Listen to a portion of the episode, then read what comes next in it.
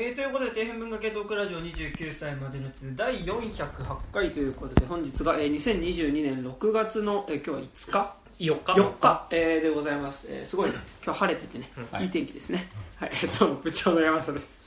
え ーどうも。そして。金内射撃夏アニメーションです。今日ここに来るまでの間にあの井の頭公園撮ったらなんか藻がめっちゃ浮いててシーウィーそう。ドなんか人があなんかこう浮き輪みたいなのにこう浮き輪って浮き輪の強いやつみたいなのになんかこう入った人が藻をこう回収してて10人くらいで。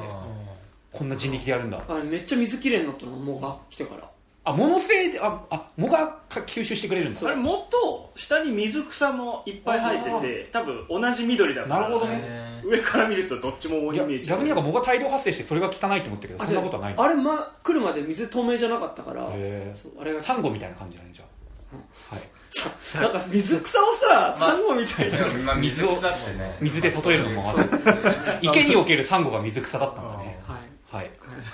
はい、はい、そして、あ、そうあはい、えーどうもレイトです。はい、そして、あどうも高島です。はい、えーそして本日は、えっ、と、まあ、ゲストに、えっ、と、はい、アニメ畑から来ました谷です。はい谷君、あとえーただの友達のレンタロウはい、です健太郎君、はい。はい、健太郎君は、えっ、と、メール最初くれてたんですけど、あそう。の、だったら、やろうっていう感じで、あの、あ。しました。じゃあどう。もって感じでございます。えっ、と、本日は、えーまあ、ちょっとおそばせながらですが、はえー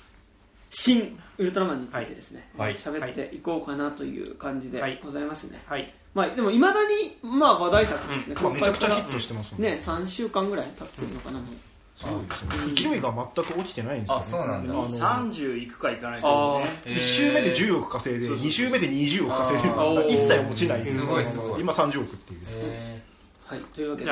えーあらすじ、とはい公式サイトからです、はい。えーストーリー。次々次々と巨大不明生物怪獣が現れその存在が日常となった日本、えー通常兵器は全く役に立たず限界を超える日本政府は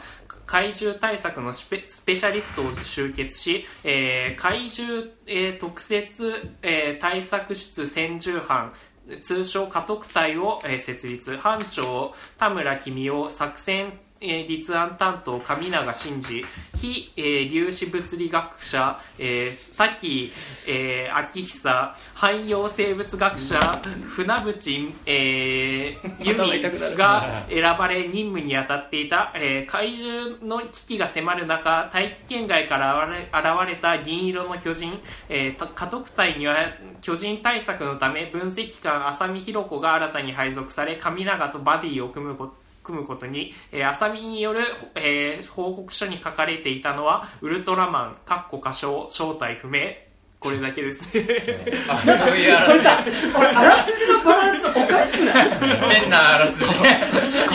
まあ、公式サ家イトなんで。督隊の説明の方が長い。だって安野さんでしょ？それ書いてんの宣宣伝総監修安野秀明あそうなんですよね我々が目に触れる文章とか 見たことねえクレジットだったんですよティザーのだからビジュアルポーズチラシキャッチ全部安野さんの目を通ってる。なんかさ、総監督じゃなくて総監修っていうのがマジ結構謎だよね。いやでもなんかとさなんか最後まで樋口さんの映画なんだなと思って見てたらえでもなんかエヴァっぽいなって思いながらも見てたら総監修庵野秀明でどっちの映画で見ればいいんだろう？結局私はあの新仮面ライダーをやるために途中で抜けちゃってるから、総監督って現場にいなかったら監督じゃないんですよ、そう。あの現場にいるかいないかで現場は完全に樋口監督がやってるから監督総監修そう。で監修はその編集と企画段階に関わってるから総監修なるほど。あで宣伝は全部安野さんー。だから、樋口さんかわいそうだね。かわいそうまあ、ほぼあんな映画なまあ、シン・ゴジラもそうっすからね。あの俺ちょっと全然関係ない話だけどあの昔その映像ね CM の会社働いた時にそのまだ1年目2年目ぐらいで、そのカメラマンの人と2人で公園に行って素材取ってこいっていうのがあって、でそれまでそういう自分で演出なんかしたこともちろんない、まあ、げ学生がねあの卒業したばっかりのさ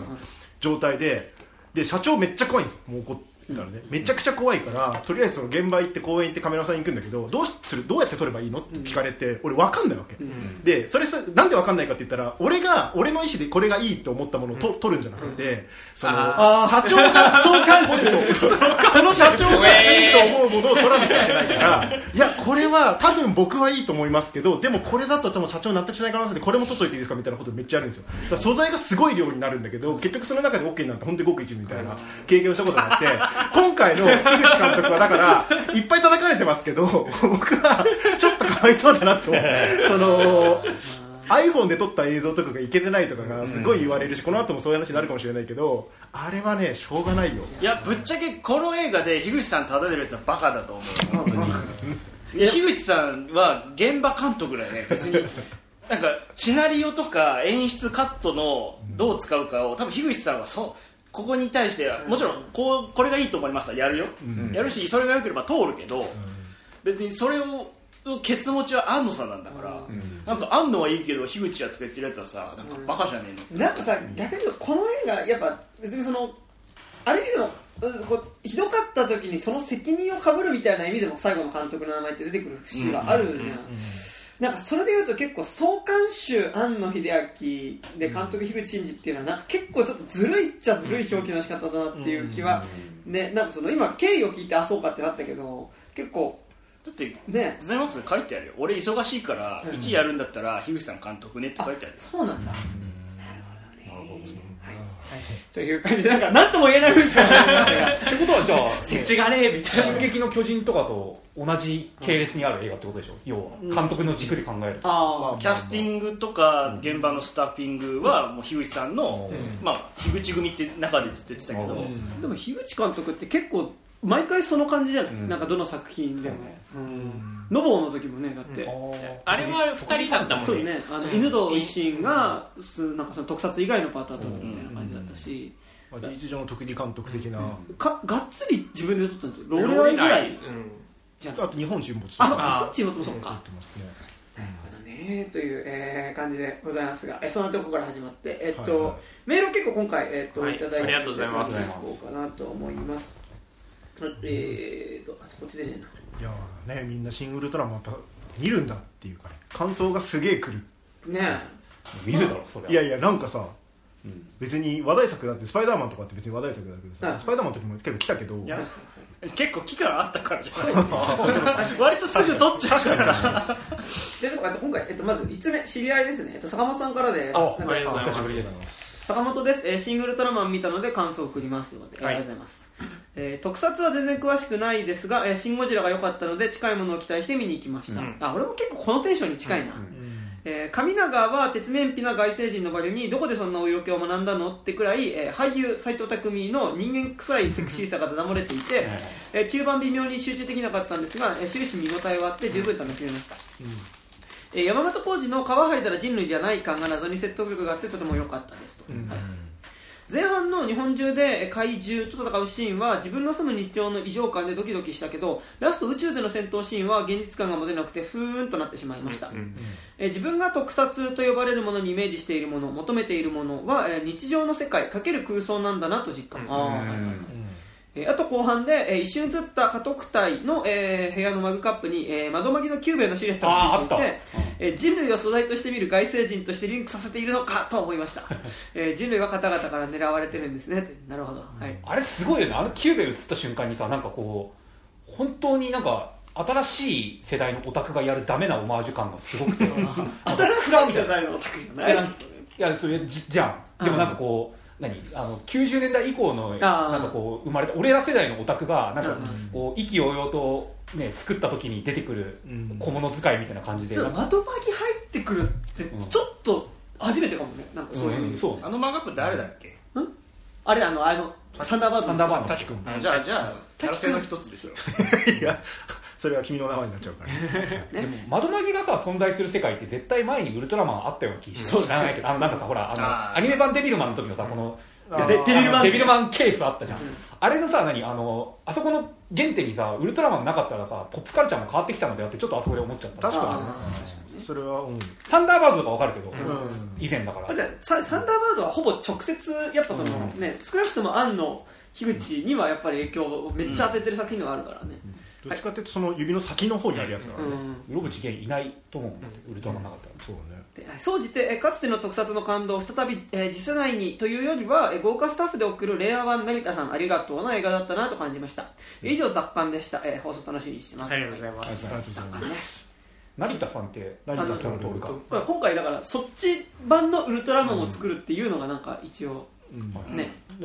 最初に企画を立ち上げる段階で一旦成田との家行ってあのこれの最初のデザイン画を映画化しますみたいな感じの伝え方をしたみたいな話らしいですねなんか。俺なんかさお恥ずかしながら特撮詳しくないから成田徹って今回初めて名前知ったんだけどなんかあの本屋で成田徹デザインワークスみたいな分厚い本があって読ん。でたんだけどイラストあるんだけどなんか本当にめちゃくちゃ気持ち悪いよね全ての怪獣とかウルトラマンとかのデザインがうん。なんか空中に浮遊する首みたいなモンスターをなんか何パターンも描いてて、うんなんかこれ全然全然関係ない話ですけど僕あのウルトラマンティガで一番好きな怪獣がえっとちょっと名前忘れちゃったなんだっけなんかねあのかつてこんなティガの力をあのた借りずにガッツだけで対峙したこういう首だけが浮遊してる怪獣が出てきましたみたいなのが、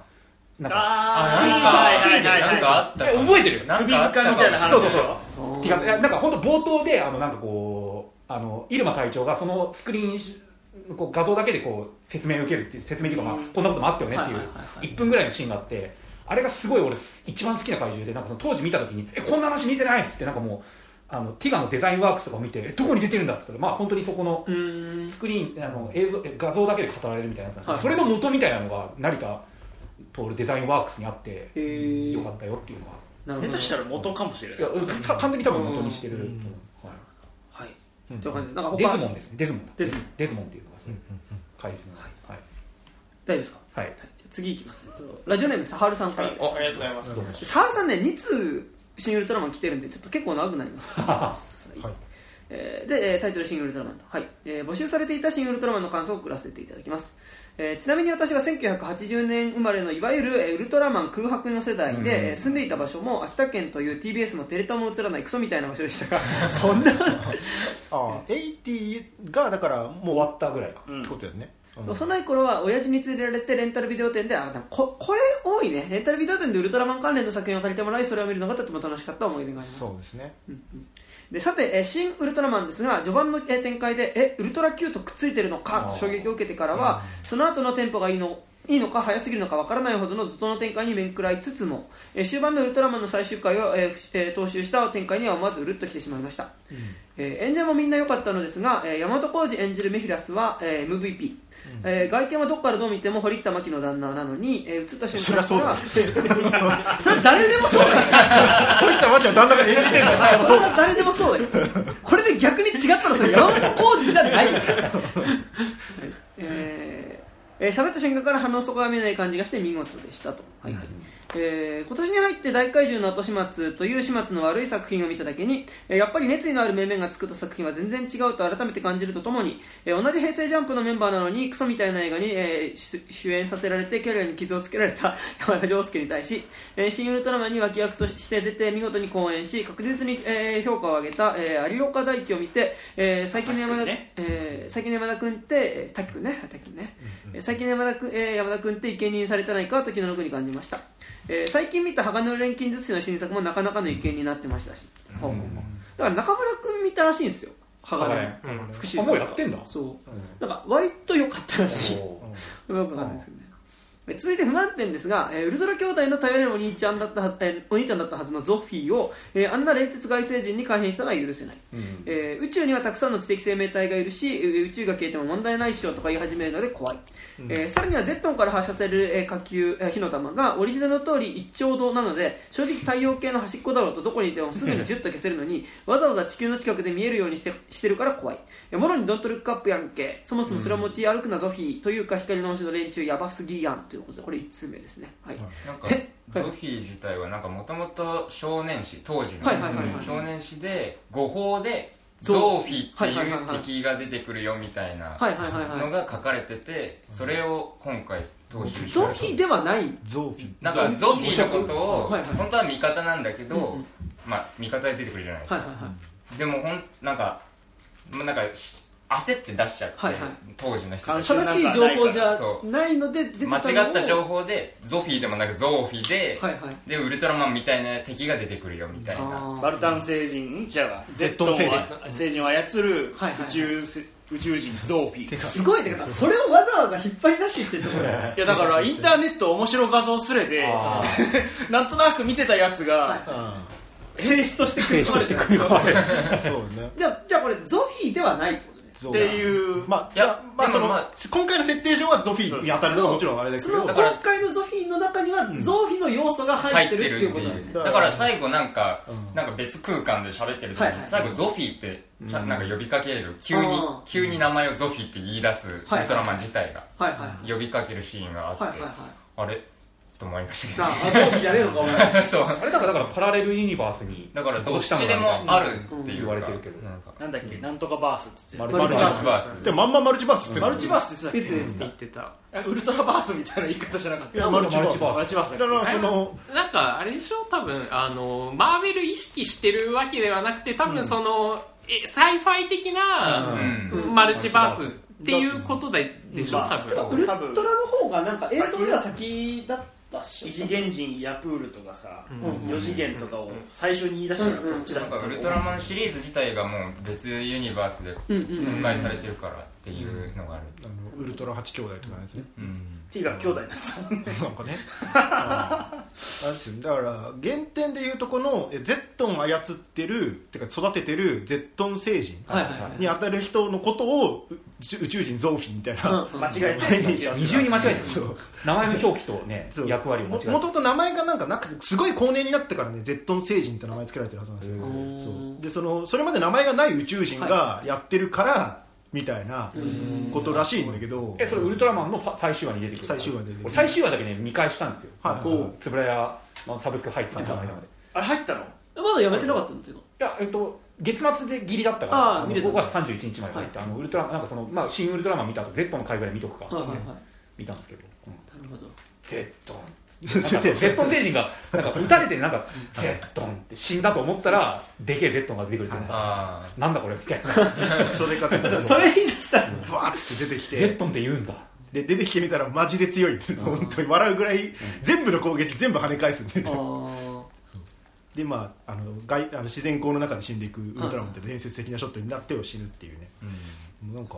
それこそさっきの話じゃないですけどあの小学生の澤さんと同じように、はいはいはい。僕もあの88年生まれなんではいはい。澤さんにちょっと後に生まれてますけど、でもあの空白の世代は空白の世代なんですよ、ねでそのギリギリテレビではやってないけど、はいはい。あのウルトラグレートとパワードって、うんそのオリジナルビデオの方のシリーズで、はいはいはい。アメリカでとかあのオーストラリアかな、うんで作られたシリーズの方をなんかその子供俺見て、はいはいはい。でそっから入ってウルトラマンのそのビデオを見てでそのゼットンがあのだから、えっと、パワードの方にあの出てくるわ。パワードゼットンが出てくるんですよ。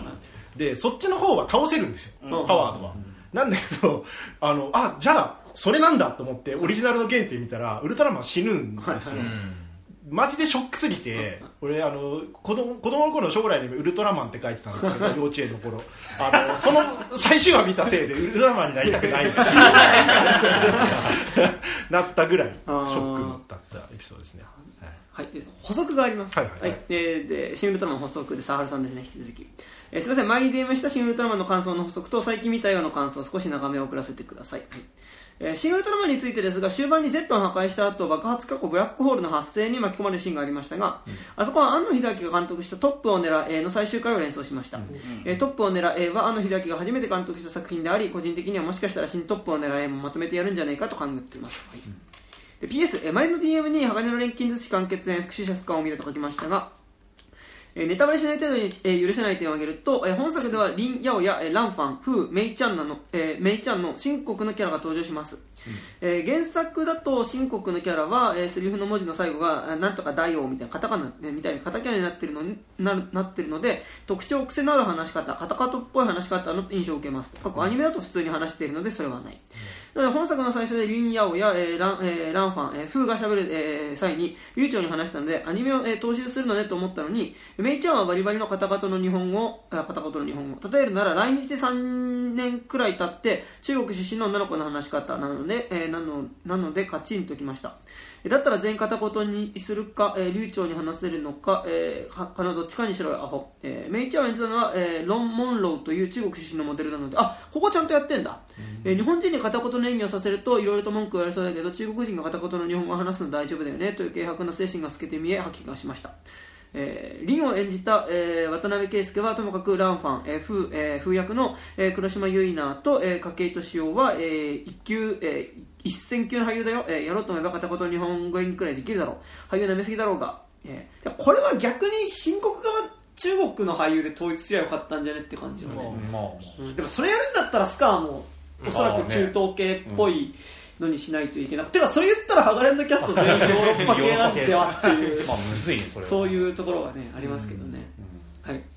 まあもうまあまあやれる範囲で突っ込んでもしょうがないっしょみたいな気持ちがすごい、まあね、別地球ユニバースみたいなもんじゃないですか、うん。ハガレンは、だからまあそこをね必ずしもにね地球現我々のユニバースに地球のね、国に当てはめることが正しいのかっていう。だからファンファンタジーだからね、ねむずいよね。てかあれシン・ウルトラマンのメージャーなんか流れ玉えー他にどういった合成丸出しの背景や急なタイミングで差し込まれるで登場する堀北真希の旦那。あ大和ね。それはこっちの話。それはこっちの話か。いやんこれ？ハガレンの話でこれハガレン？ハガレンなんと出てる山本君あそうなんだ。次で完結するので本作の時点で3分の1も進んでいない点などかなりお粗末なところがありますが、えー、と新田真剣佑演じるスカーがちゃんとスカーだったのでそこだけは評価します、あと先日「発見アニメ」という作映画を見ました。原作の設定が10年前の映画では2022年に設定しているためか時折違和感がありましたが、えー、江本佑演じる、えー、雪城が映像権に手を出すのは全てのコンテンツの金森さんより金森さんだったので感動しました、えーしかしながら滝木さんは映画大好きボンポさんが嫌いらしいので割と印象が似ている本作は非常に進めづらい。ああ逆に似てえな。ポンポさん俺嫌いなんだけどさ、いはい。あの嫌いすぎて寝ちゃって途中で。最後まで見てないんだよね。あー。なんで嫌いって言ってちゃんとねあの見た上で嫌い、うん。いや俺もねそうしたいんだよ。でもなんかあれハケアニメ評判いいですねね。本当うん。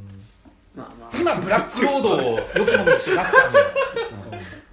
というわけで、はい、だから後半ただただハガレンの文句をウルトラマンに絡めて言っただけ。まあでも絡めても山本耕史だけ。ですだけでした、はい。というわけでありがとうございます。ありがとうございます。じゃあ次えっと言います。ラジオネームスートラマンさんから。あありがとうございます。スートラマンさんからウルトラマンのね感想でございますね、えー、肉地の皆さんこんにちは。スートラマンです、えーはいシン・ウルトラマンの感想の前にあ竹木さんのセイカビーさんのスプリングリバーブの YouTube、えー、スプリングリバーブ YouTube にて鑑賞させていただきました。ありがとうございます。えー演劇に一切触れてきてない僕でも楽しめるかなと不安でしたがちゃんと面白かったです。えー、肉地で話す竹木さんしか知らないですが竹木さんが作った作品竹木さんから生まれた作品って感じがしました。恥ずかしい。アフターディスカッションも見たかったです、えーこれからは初めての映画館はえーゴジラ VS ビオランテ。初めての演劇鑑賞はスプリングリバーブと公言していきます。れは嬉しいですね。えー今度はちゃんと生で鑑賞したいです。えー次の拡張を楽しみにしていますというありがとうございます。したがはい。それではシン・ウルトラマンの感想です、はい。はいえーラジオネームからお察しかもしれませんが僕はウルトラマンが大好きです。あうんえーとはいえ特別詳しいわけではないし今回初めて知ったこともそれなりにありウルトラ Q からレオまでで、えー今回のウルトラマンシリーズを追いかけているわけじゃないじゃないがたまに見,、えー見直す程度です。と、ちなみに性の目覚めはウルトラの母です。でもこのウルトラマン性の目覚めの人多いよね。母だもん。まあまあまあまあ大月健二もさ、うん。なんかウルトラマンがやられてるシーンを見てみたいな。ああと濡れな湖のなんかの書いて濡れたスーツがエロいとかうん結構あるよねなんかラバースーツみたいなのがね、ありますね。えーラバー製のピッチリショーが好きです。きっとアンナさんも同じはずかっこ悪い。とはいえーシングルトラマン僕はめちゃくちゃ良かったです、テンション上がりました、えー初日に鑑賞したのですがきっと自分が拾えてないネタもあると思い感想などを見に行くと意外にもみんなそんな褒めてなくてびっくりしました。うん。結構賛否両論ですよね、えー公開から数日経ちむしろ否定的な意見の方が多い感じでしょうか、えーそれも悔しいことにたくさんある否定的な意見が的を得ていることが多く僕,、えー僕ごときでは反論できず悔しい思いをしています。僕の周りは楽しかった部分もあるけどちょっとなみたいな意見が多いです。えー今では、えー初代ウルトラマンをスクリーンで見れたからテンション上がってたのかなとかネタが分かる分からないで分かることの喜びとか映画に接待された感じなのかなとか悲しい感じになってます、えーただ今回のウルトラマンめちゃくちゃかっこよかったし僕には確実に刺さりました、えー確かに見直したシン・ゴジラ、やっぱり面白かったし、MCU の方がド派手ですごいかもしれませんが、僕が好きなのはシン・ウルトラマンです。なぜなら、ウルトラマンだから、そもうそれでいいことにします。はい。えー肉質の皆さんの感想がどうなるかわかりませんが、楽しみにしています。えー歯を食いしばりながら覚悟していきたいと思います。かっこ笑ということで。と前提ウルトラマンさん。です。ございます。ありがとうございます。いい感想ですね。なんかなぜならウルトラマンだから。まあそういう映画だし。そうだよね。新ウルトラマン。はい。えー続きまして、えーラジオネームボンクラマグラさんから。あありがとうございます。はいえー、肉地図の皆さんこんにちは、えーボンクラマグラです、えーシングルトラマンの感想を送ります、はい。アングルのバリエーションが豊富で楽し楽しかったです、ただ後半も似たようなアングル。特に画面の隅とか物の隙間から人の顔を撮るやつ、まあクソ実装じゃん実装ジャンルです。ね が、えさ前の方で見たからさ、あのすっげえ目線を動かさなきゃいけなくてさすっげえ疲れたんだよね、なんか。なんか実装時アングルって言うけどさ、別にそのカメラのをさ、なんか変なところに置いたら全部実装時アングルになるわけじゃな ないのではってずっと思って見てましたけど、なんかさあのだし実装ジャングルはさ「シン・ゴジラ」でも結構やってたけど、いやなんか俺これちょっと不満、まあ、結構あるんですけど、俺はね、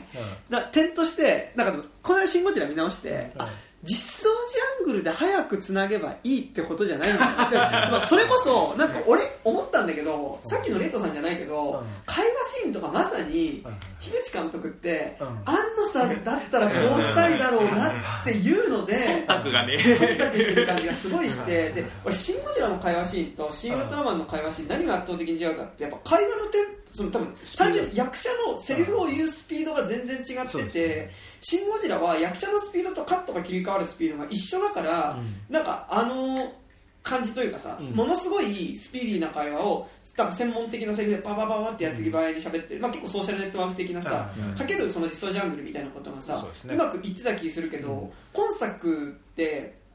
セリフ別にそんな早口読みしないから、なんか会話のテンポとカットの切り替わりが一致してないことによって、結構なんかそこに乗りづらい、うん。会話のそれに乗りづらいっていうのと正直俺 iMAX 見たんですよ、うん。今回、うん。なんかあき結構きつでそう。一緒に見に行った友達がウルトラマン1回目普通に見てて、うん。2回目だから iMAX で見たい。っつってて、あじゃあいいよって iMAX で見たんですけど、iMAX で見るとあのカット切り替わる時ってさマルチアングルでしかもカメラ統一しないで多分 iPhone とかで撮ったりするじゃん、でそれって「シン・ゴジラ」でもやってたんだけどうん「シン・ゴジラ」は逆にやっぱそのすごいセリフのテンポが速かったから、なんかそこ気にならないで見えたんだけど今回その会話のスピードとカットの切り替わりのリズムが一致してないっていうところでの違和感プラスやっぱ iMAX の画面で見るともう iPhone の画面のさ粗さが結構やばくてなんかそこは結構ちょっと引っかかっちゃった部分としてありましたね。一応 4K で撮れるからさ、4K で撮ってはいるんですよね、元素材だから別にその素材の画質が単純に悪いとかっていうだけの話ではないうんうんと思うんだけど、まあ、センサーとかの問題があるだうんんまあ、撮った上で寄ったりしてるんでしょうね。だから。ああそういうことああそういうことか。あこのアングルいいけど左右邪魔だなとかね。あったりズームっていうか。だからそう。なんか複数アングルでめちゃくちゃ撮るっていうのが多分理にかなっているんですよね、あのー別に「シン・ゴジラ」もそういうふうに撮ってるし、でそのとにかく会話のテンポを上げてあの180分あのシナリオを書いてるけどそれをまあギュッとして120分にするんだっていう手法が100シン・ゴジラだったけど今回のやつはシナリオが120分なんですよ普通に、で120分のシナリオだから別にその早口でさせる理由がない、そしたら80分になっちゃうから、ししかも別にそのなんていうの向こうはさ官僚たちの要はその超エリートたちが会話をしているよっていう一応前提だから、ああいう会話になるっていう話だけど今回別にまあエリートはエリートだけど別にその超高速会議シーンをやらなきゃいけない理由がもうないじゃん、だって家族隊の人たちが一本電話したら全部やってくれるようになってる。から、そ今回はだってゴジラは現実対ごそのまあ災害代わりのゴジラだからこっちの早口は現実に即した話をしてるから対処する人たちだからね。早口で回してたけどウルトラマンは結局外星人と会話しだしたりとかするとそもそもない話をない人間としなきゃいけないからそのポンポンポンポン行くわけにはいかないって情報処理できないから、さらに言うとでもそこはやっぱすごいむずくてさ、なんかやっぱそのゴジラの早口会話が成立してるのってまさにあれが本当に谷君言ったけどさやっぱ災害対策みたいなところそうそうそとまあさらに言ったらやっぱ公開当時やっぱ91あ311の後のやっぱその福島第一原発の対処のこととかとやっぱ重ねて描かれてたからやっぱあそこの早口会話ってリアリティっていうかまああのこうであってほしいみたいなところも含めてねなんかリアリティテンポがあってあったけど、今回ってやっぱそれこそウルトラマンがむしろ外星人と対話するのってウルトラマンの方だったりするし、だだゴジラの時もちゃんと生物学的に見た時にゴジラってっていう話だからいいけど、途中で滝君が頭抱えてたように、そうなんだ今回もう全然あの物理法則関係ないですっていう話をするから、この世に存在しないはずの元素を使って何かやってましたか。らそれってエネルギーは全部別次元から持ってきますみたいな話だから、あのテンポはあえて上げてないっていうのは書いてあるんですよ。でもってなるとでもやっぱこのアングルにしちゃったことっていうのがノイズではあるっていうのとあとあとね、はい。僕は逆にテンポ上げた方がよくねとは思ってて、だってないんだからだったら畳みかけた方がいいとは思うんですよ、でその別にその SF って全部説明設定だけが SF の妙ではないから、その別に全部分かんなくてもいいんですよ SF なんて、でそれなのになんか今作、まあ、ちょっとあ本論に入っちゃうかもしれないけど、まあの全部説明なんか岡田敏夫の説解説動画見てるみたいじゃないですか。なんかこれはこうでこうなんですこうなんですこうなんです。いやそれってさそのあのウルトラマンって多分 SF だとしてもた多分サイエンスフィクションじゃなくて、サイエンスファンタジーだと思うんですよ。でそこのファンタジー性をどんどん吐き取っていったらそれってただのフィクションでしかなくねっていうところでその物語性みたいなのをどんどんなんか削っていく形でなんかそれはちょっとどうなのかなと思って、まあ、あと俺はさちょっとなんかもうちょっと自分たちの話するターンで話したいけど、なんか結果として禍特対の人たちって何のエキスパートなのかっていうのが今あらすじのとことかでさ出てきたけど私最初出てくる時確かなんか言われてたんだけど、何のエキスパートで何をしてる人たちなのかっていうのがほぼ描かれないから、でとはいえでもウルトラマンこと斎藤工とこうコミュニケーションを取るのはさあのーほぼ家督隊の人たちじゃん、でウルトラマンがその人類を守る理由みたいな時にまあなんかその、まあ一番最初にその神永っていう隊員が自己犠牲を、子供を助けるために自分の命を犠牲にしたっていうその合理的ではない行動を見たことによってそのウルトラマンっていうその外星人である彼っていうのは人間に加担するようになったっていう、まあ、あとまあ神永と混じることによってその人間的な部分も入ってくるって多分ちょっとその寄生獣における右と新一みたいなこともあるのかなと思いつつもう一個多分その人との交流っていうのが多分ドラマ上描かれないとなんかその人類をウルトラマンが守るっていうのは結構重要そこないとなってのは思っていて、救助シーンとかがないそんなに人間が好きになったのど えどどんなに？そう。でなんかそれこそさ地球が静止する日とかってやっぱりそこをめっちゃ描くじゃん、ででそういうの多分今回の映画でウルトラマンと接する人って家督隊の人たちだから、実はそこの掘り下げってちゃんとしなきゃいけないはずなんだけど、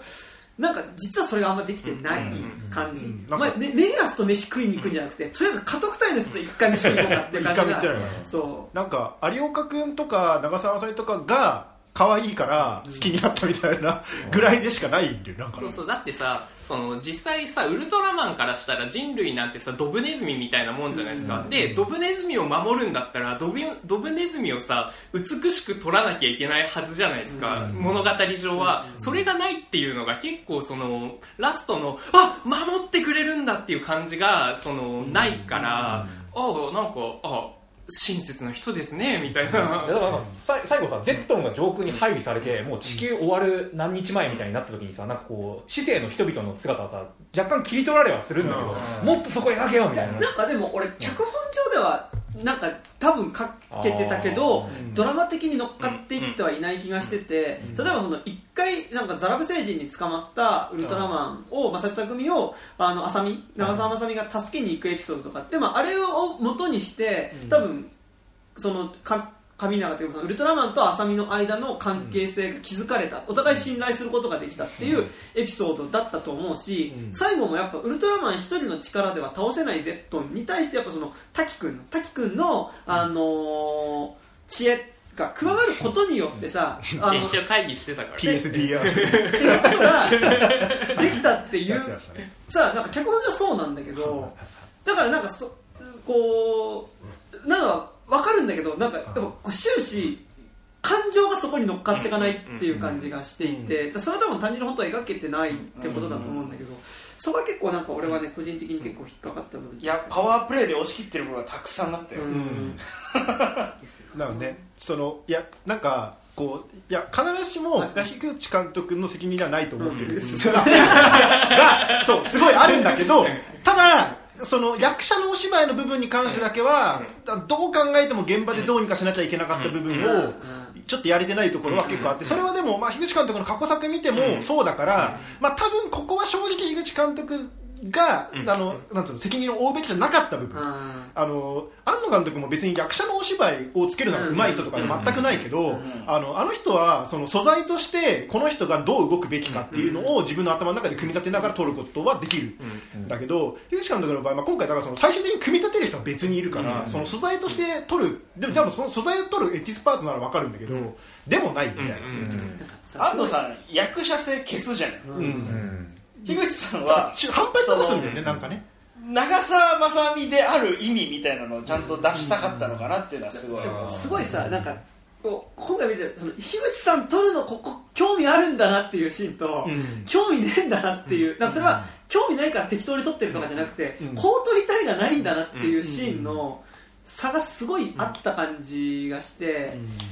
カメラ1個じゃないって言ってたしね、うん。何十個もあるから役者どこ見ていいか分かんないって最初言われたって。しかもどんだけミスしても絶対最後までやるんでしょ。いやそう。だからあの自主映画みたいな。なんだっけ西島さんか誰かのインタビューで、カメラいっぱいあってどうしていいか分かんなかったって最初言ってたから、だって結構結構さルック的に結構キワキワじゃなかったですか、うん。なんか、うん。金ないの？あこんだけ金ないんだみたいなうん。感じ、なんかすごいなんかああの普段さそのあハリウッドのマーベルとかからするとさやっぱああ日本映画って金ねえんだなって、なんかしみじみ思っちゃって。金はない。実際ね金はねずっと金ないって言ってるからねこの中で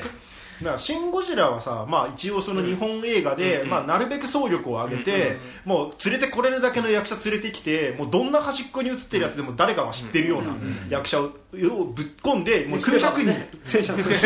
ねもう数百人の役者をなんかその日本から役者がいなくなったっていうぐらい連れてきてでかつ、まあ、かけられるだけのお金かけてやるちょっと後でこの話するけど「あのシン・ゴジラ」はでもそこにさあの予算配分も多分ほぼ一緒ぐらいだったただあの作戦があって、あのーゴシン・ゴジラの場合はそれでよかったのよ、うんそれで成立するようにちゃんと企画自体がなってたんだけど、ウルトラマンって同じように作ったら絶対予算足りなくなるに決まってる企画なんですよ。あのー言っちゃえばあのジョーズをやれるかやれないかああはいはいはいはいはいはい。そうね、そう。そう出てくる怪獣もねスタートからあるからやっぱり。そうだね。なるほど。まああとね。東宝様のお膝元で東宝のコンテンツをやるのと、配給東宝だけど別につぶらないコンテンツだし、やっぱ予算は全然違う。しシン・ゴジより少ないっつってたもん。あ全然やばいよね。ライダーもっと少ないっていう。まあ、ライダーはねしょうがないっていうかその、まあ、陶陶芸でしょって。いうと日本でさこんな長年こうさ、まあ、こう楽しまれてるっていうかさ、ウルトラマン受けて下手したらライダーはでも金を積まれているかもしれないビッグコンテンツじゃん。言うたらかいなりやいやいやいやだって今までウルトラマンの映画で10超えることなんてそうそうなかったんだよ。てかなかったんでしょ？あいやなんかねたん最高が8億だったんですよ。8億。えーそう初週でその最高益を超えたっていうなんかニュースを見て、今までだって要は子供向けみたいな。まあまあねだから。そんなところにさやっぱり日本企業は大ベットできませんよ。あのねそうだよね。だってメビウスでもう全ウルトラマン今まで集めましたをやって8億とかっていう世界だったものをまあいくらね前作「シン・ゴジラ」ヒットしたからっつって、必ずしも本当にまた70億80億ヒットするとは限らないってなったら、シン・ゴジラやってなかったら円谷は安野さんにウルトラマン取らせない、難しい部分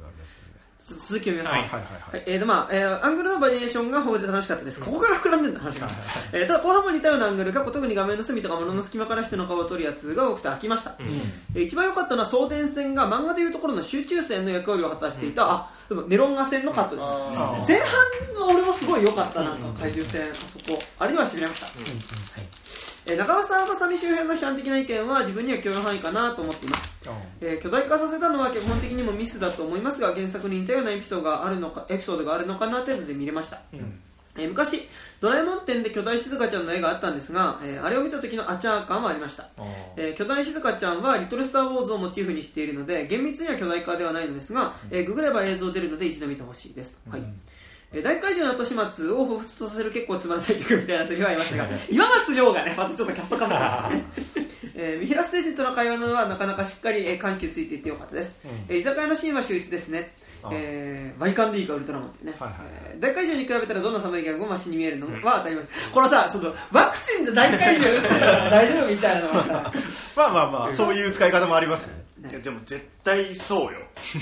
そうまあね。はい。異星人とのファーストコンタクトものとしてはすごく面白かったけど最後のゼットンは脱足感がありました、えーもちろん原作のウルトラマンのラスボスがゼットンというのは知っているのでゼットン登場にはテンションが上がったしゼットンのフォルムが人っぽくて嬉しさありました、まあ、これはなんかね今回一周回って人みたいなのありましたね、えーでも解決法が微妙でしたね。見開星人で終わっていればな。見開星人戦のあのロックな曲が完全に浮いてはいましたがすごく良かったです、トータルでは好きな映画ですが今年のマイベスト10は県外かなという印象です、はいえーそろそろ梅雨の季節ですね。皆様食品の鮮度には十分ご注意ください。本当にねありがとうはい、えー今年は有料版の配信が去年より多いので嬉しいです。ありがとうございます、えー配信楽しみにします。ということで、えーボンクラマグラさんありがとうございますありがとう。ございます日本戦で終わってたらシリーズボムもいいとこじゃね なんか途中であじゃあちょっと俺帰るわこういうのはまあシリじゃないんで。あうちは結構始まりそうって消えたらえバッチリなそのねいくら米津玄師でも無理よそこを盛り上げるのは。あいやいや米津玄師のエンディングの人としてのちょっとこう精度はすごいいやすごいシートだよねもう。いやーだってね。怪獣の子供から怪獣の子供の時にさ、うん。俺らわーってなってたじゃん、うんで今回さやっぱ特撮界隈ってさこの、なんて言うんだろういいオタクの中でも一番よどんだ泥みたいなやつら、いやそのやっぱ歴だけ長いからさ一攫元多いやつらがさ、みんな押し黙ってる姿を見てさこの人すげえなって思って、いやすごいよ。30年40年のオタクより高い解像度を一文で表す言葉をあそうね。米津さんが出してきてみんな黙ってるのは痛みのしろただ一人であれですよちょっとすごいなと。思っててかあの正直俺今回のラストって、でも俺結構好きなんだけどシングルタマンでもあの閉まってないのよ。あ 落とせてないと思う、うん。おかえり。ちょっとまだ、多分いるよって思うんだけど、そのもうもうワンストロークいるんだけどおかえりの後にあの M87 バン流れた瞬間にだからその力であの後が保管されるっていう。でもなんかだからそこの感じはさその怪獣の子供もさ、うん。あのいや俺は怪獣の子供めちゃくちゃ好きだけど、うん。そもそも原作の時点からしてその全く説明がされないことが、まあ、ある種魅力な作品なわけだけど、なんかそこのサブテキスト的なポジションをなんか担うっていう意味でのそうなんか米津玄師はやばい米津さんのこうなんとなくあでも終わったんだよかったよかったってならせる力 すごいよね。さちょっとその意味でさ今後これでさ怪獣の子供シングルタワーってさあ ここれこのポジションの人になったらさ、うん。結構今までいなかったよね。なんかそのあーまあ。かもうだって米津玄師を触ってない。剣士ね米津玄師を触ってない日本人誰もいない説だよまあ、うん。まあ、なんだろうその俺の中では、そのバンプとかもまあ、そのポジション。うん。そのオールウェイズ64とかも、あのーお締めれてないんだけど、あのバンプかかると強制的になんかいい話だったからようになるみたいなのはバンプも結構得意なんだけど、まあ、でまあバンプのめちゃくちゃ影響を受けてる米津玄師もまたやっぱりそのなんていうんだなんかちょっと抽象的な言葉だけど間違いなくそういう話だったよねっていう言葉で表現する力がすごい高いみたいな。ねなんかエンディング作家として。いやそう。だ正直なんか別に好きだけどなんかその、えー、と星野源とかが主題歌やってもそこまでの能力がないなって正直思って見てる、なんかそのいい曲だけど、そのだからキューブのあの日本版キューブのラストで星野源流されてる星野源流れてる。あ星野源あ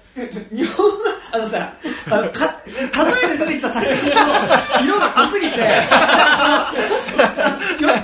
これ米津玄師だったらうまくいったのかなとかいやわかんないけどっていうんじゃない気がするもしかしたら日本版キューブも主題歌米津玄師やっててなんかわかんないけどなんかキューブみたいな箱みたいな曲をかけてた。箱の中で。そう。でやってたらキューブってなんかそんな確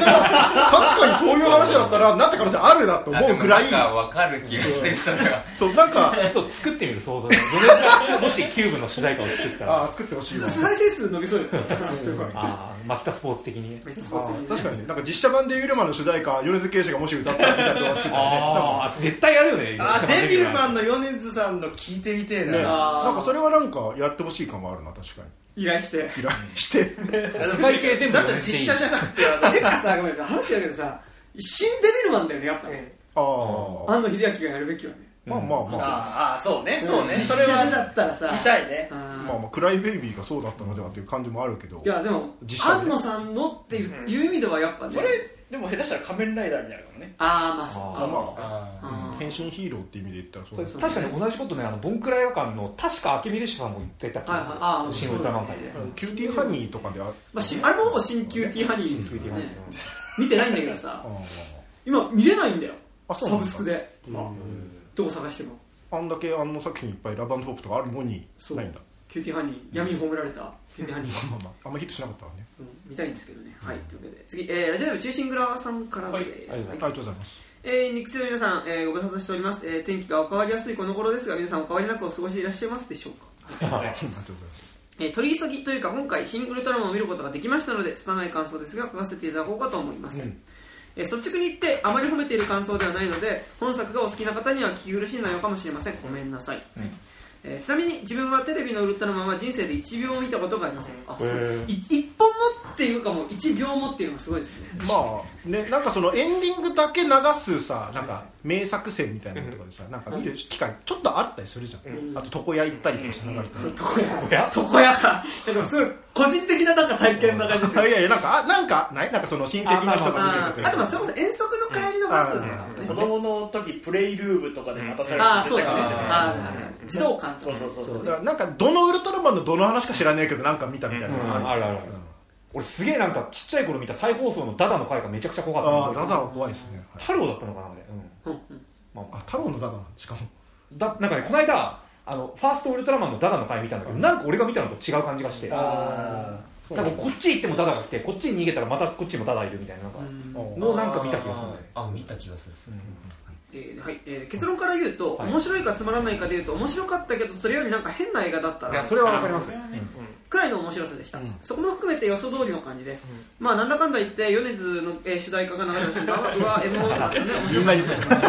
はいとりあえず最初に気になったのが前半と後半違う映画じゃない、うん。ということでした。前半は「シン・ゴジラ」の怪獣大暴れ大騒ぎをあえてローカルな舞台に置き換えた感じでかといって僕とつさも伺えない。ただだだっ広い何もない地方の集合イメージのようなロケーションを駆使してシュールな映像を撮った感じが,、えー感じがありかっこ変電所とか選ぶあたりにそういう意図を感じてるんですがどうでしょうか、うん。結構楽しかったです。あでも俺も前半はねその感じ楽しかったですね。東京に出たらどうすんだよみたいなセリフがちらっと増えてきたりしてあシン・ゴジラで持ち越した、えー、かっこというか、えーなかったことにした地方と東京みたいなモチーフを消化する気なのかなと思ったのですが中盤であっさり港区高に場面を移してしまうのであれ？と思いしかもそこから急激に背後のビ,えー背後のビルディングとかが掛け合いっぽくなるのでえ？となりえ最後の方に2回出てくるウルトラマンの背後の渦巻き状の謎エフェクトとか2022年の映画とは思えないティープさで本気でやってるの？と思っている間に、えー、米津が歌い始めてエモーみたいな感じ。で、えー自分はホドルフスキーのホーリーマウンテンのように壊れた映画が好きなのですが、シン・ウルトラマンは中途半端に壊れている印象が強くあーしかもそれゆえのガチャガチャ感とかお金が足りてない感がわざとなのか意図せざる結果なのか半端に壊れているがゆえに判断がつかず結果として冒頭の変な映画という、えー決断えー印象に結びついてしまった感じですねえーなんかこう似た制作体制ということだとそれこそマイケル・ベイのトランスフォーマーシリーズみたいな。しかもトランスフォーマーリベンジみたいな映画に近いんですよ。壊れすぎでは。あれも半端に壊れた映画だったな。いやあれは半端じゃないですよ。どちらもエンタメの皮をかぶった作家主義的な映画だと個人的に思っているのですがああなるほどね。どこの部分が誰の作家性ああそうどこのさどこの部分が誰の作家性やねんみたいな気持ちになってしまってが共通している気がしました。これはでも明確に確かにあります。ね言うほどあんの映画じゃないんだよね。なんか、まあそうだね。みんなあんのあんのって言ってるけど、俺はそんなあんの映画な気がしてないんですよ、であと全体的な印象としてはなんか弥勒菩薩が化け物相手にプロレスしてるみたいなシーンが多くてこれはこの映画に限らずウルトラマン自体がそういうものなのでしょうが、変態的な想像力が炸裂してて面白いなと思いました、えーそもそも戦後からのプロレスの文化とか1933年の映画「キングコング」から34年の、えー大仏開国中京編、えー、38年の江戸に現れたキングコングみたいな戦前のこんなんあんだ。洋画を含めた特撮の流れがあって、えーこういったことになっているのでしょうが、えーそういう観点からウルトラマンを分析した書籍とかあれば読んでみたいなとか、えーそんなことを考えました。3本とも確かフィルムが現存しないのでまあ難しいのかもしれないですが、え江戸に現れたキングコングってめちゃくちゃ気になりますよね。ねえーあと細かいところではやっぱり、えー特徴的なカメラワークが印象に残りました、なんかロシア公正主義とか大正から戦前にかけてのアバンギャルド写真を思わせる新感覚派っぽいと言っていいのかどうか、えー機械の、えーまさしく機械的なアイデンティティ、人間的ではないですよね。しかも人間によって作られた非人間的なフェティッシュにに映し出すショットの連続は大々となりました、えー登場人物のバストアップドーンみたいなやつの連続になってるとしんどいなと思っていたのでそこは楽しかったです、えー楽しかったんですが、えー本作 すぐね、えー本作のプロットは人間と人間的ではないものの葛藤から総国に至るまでのプロセスという感じがかなり分かりやすくあるのでそういう良くも悪くもヒューマニズムっぽい主題があるのに前述したカメラワークをえー前編にわたって駆使する作劇作劇上の理由は正直なところよく分からなかったです、うん。それすごいわかる。同意いいなし、はい、えー主題そのものの脱構築が意図としてあったのかもしれませんがそれも微妙に中途半端な気がします、少ない知識を動員してもうちょっと頑張って書いてみますと、えーなんというか人間的でないものを表表彰するショットが全編をくまなく追い尽くしてしまうとしたらそれはシンプルに人間的なものの阻害を表彰することにもなってしまうわけでああなるほど。ショットがプロットを裏切裏切っていることになるのではないか。あーなるほどね。とかそんなことを思いました、えーもしかするとそこに逆説的な仕掛けがあるのかもしれませんがそれを、えー読解する気もあり、ま、あー起きないというかどうせ趣味でやってるんでしょうみたいなよくも悪くもオタクっぽい映画なので。あうん。あすげえそれだわ。すごいわかる、うんもういいいかな。う。ん。それ結論だわ。これが結論だな。俺俺はこれ結論だ、えーまあ自分のフェティスのオマージュという名目で発露したいんだろうな、えーそしてそれを同じ文化圏の観客とシェアシェアしたいんだろうなみたいな気持ちが先だ、えー先立ってしまうのかもしれませんえあとなんかやったらかの国だの、えーなんだの言ってアメリカが言及されるんですけど言うて今のかの国日本にそこまで興味ないやろという感じがするのでなんか妙に切なかったです。自分の国を島国島国に連呼するのも、えー自虐しえー自虐風自尊心煽らせ大会みたいな感じで売春な島国だけどやるきやるときはやる俺たちみたいな自意識が透けて見える気がしちゃってさようでございますか点々点と思いました、えーそこも含めて様式美なんでしょうかえーでもなんかこうやって書くとマジで様式美だけの映画みたいな。でもこういうこと言うと様式美で何が悪いみたいな感じでもめそうなのでこの辺でやめておきます、はい。えーというわけでまとめると映画そのものよりも米津の主題歌の方がえー 自分は好きでした、えー、かっこちゃちゃんとテーマに沿った歌詞になってる気がしたんであ本当にそうですよね、えーしえー主題歌だけサブスクで聞くのかもく聞くのもいいかもしれないですね。と、えーあとなんか大衆会でどうこうみたいな、えーやりとり、えーみたいなくだりは本気でつまらなくてびっくりしました、えーやりたいならやればいいんですが面白くないことを前提にして取り組んでほしいです。面白くないことを前提にしたら入れないだろうな。人によってねインタレストの せめて良かれと思ってやっているべきだい。やでもさ良かれと思ってやってるのかも俺分かんなくてあそこ、うん。なんか今回のそのやっぱ長澤まさみモバイルのうん。描写も俺結構しんどかったはしんどかったんだけどでもなんかさフェティッシュも感じなかったの。ああそうね。なんかる。撮ってて、うん。なんかその、長澤まさみの例えばお尻叩くってところは結構なんか特に、まあ、いくつかあるけど、うん。なんかその中で出たりとか、まあ、大衆かがれるとかさ、そのあと巨大化した長澤まさみの,、まあ、なんかそのスカートの中を取るみたいなさ、こととかってなんか樋口監督どう思って撮ってるのかがマジで分かんなくてなんかそのさ、まあ、ケツがもしかしたらキャラクター付け、うん。あれはなんかロボットアニメにミサトさんねでミサトさんね。的なのは分かるんだけど、いやいや何それっていう、どうどうなんだろうね。なんかさみんなさなんかこうまああの作品とか見るとさなんか女性キャラをさエヴァのキャラクターに例えたりするんだけどさ、うん。なんか俺エヴァのキャラクター全キャラ割と乗れるし大好きうん。だし、なんならフェティッシュも感じるんだけどなんか実写に落とし込んだ時に果たして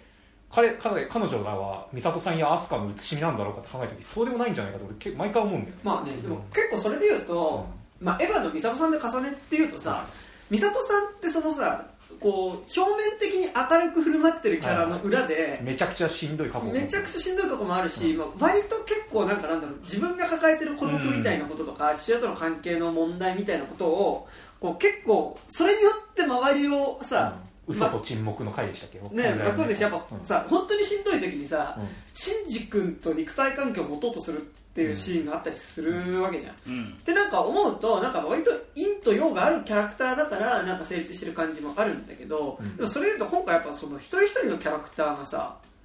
掘り下げないから、うん。なんかイコールではならないけど表面的にその美里さんがテンション高い時のキャラ部分だけを切り抜いて、っていう意味では俺今回のあさみってキャラクターはそこに重なる感じがしたし、アニメだったら「よっしゃ行くわよ」みたいな感じでお尻パシって叩いて、みたいなのはなんかなくはない気がするの、いやあるよある、でもリクリシェでもうねね実写で見た瞬間に、あ結構キモいなっていうのはちょっと思って別の意味合いを持っちゃう、なんか映ってる肉体っていうことがやっぱ生身の体でやられるとやっぱよりちょっと強調されるから、そのたんびにそこだけ切り抜いてお尻パンってやられるそういうと感じかななんかさこううんってなったらアニメ文脈知ってると別にさ、うん。なんとかあると同じノリなのよああれは。でも俺だからそのアニメ文脈を実写でやることのしんどさっていうなんか役みんな者をそこが使ってやるべきことじゃないかな引っかかってんのね。俺なんかなんでそんなわざわざみんなさ キャラ付けじゃんって思って見てたから。さらに言うとでもこここフェティッシュの部分なんだけど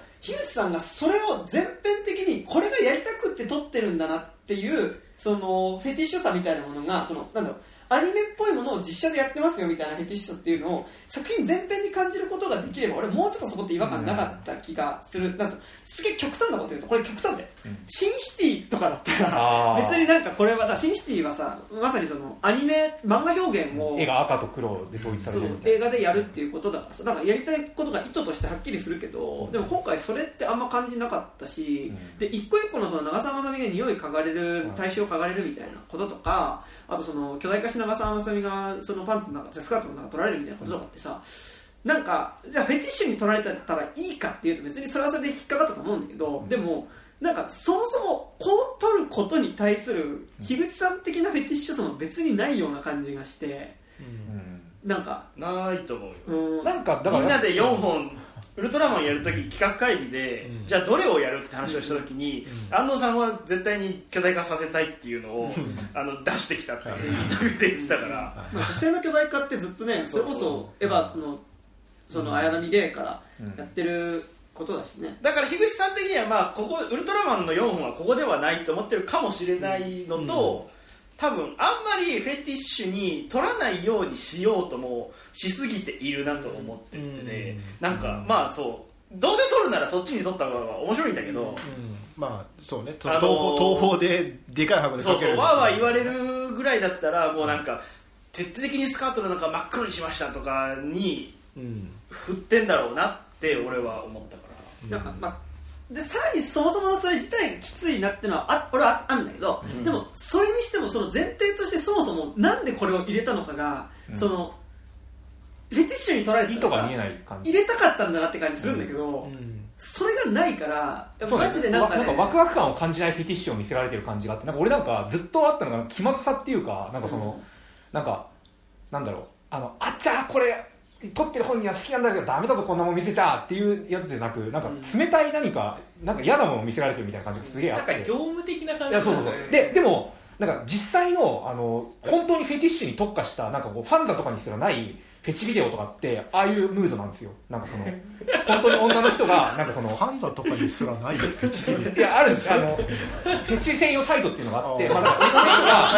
あのはハイヒールでなんか食い物を潰すとかなんかこう風船をずっとケツでこうボンヨンボンヨンやるとかあとなんか口の中にこうカメラ入れてなんかこうなんだろうさ咀嚼映像を撮るとかなんかいろいろくすぐりみたいなまあ感じもうくすぐりもその中に入るんいだけど。やでもさそれとさ映画におけるそれって違うじゃん。でななでも俺それで言うと、いやなんか今ファンザのじゃないとかって結構すげえ特殊なの出てきたけど、そもそも安野さんそれやっててそれってマジでラブポップがそれだから、あれって AV の監督連れてきて、はいはい AV のアングルでその全編撮るっていうその女子高生4人がその援助交際をしてでその欲しかったバッグを買おうとするまでの話を、そうそうそれをさだから仲間由紀恵とかでやってるわけだけどさ、だからその結構このポッドキャスト言ってるけどその女子高生が食事をすスープスパゲッティを食べる時の、スープスパゲッティの皿の底にカメラをだから透明な皿の底にカメラを置いてでそれでそのスパゲッティ食べる女子高生の口元とか撮ったりとかはしてて、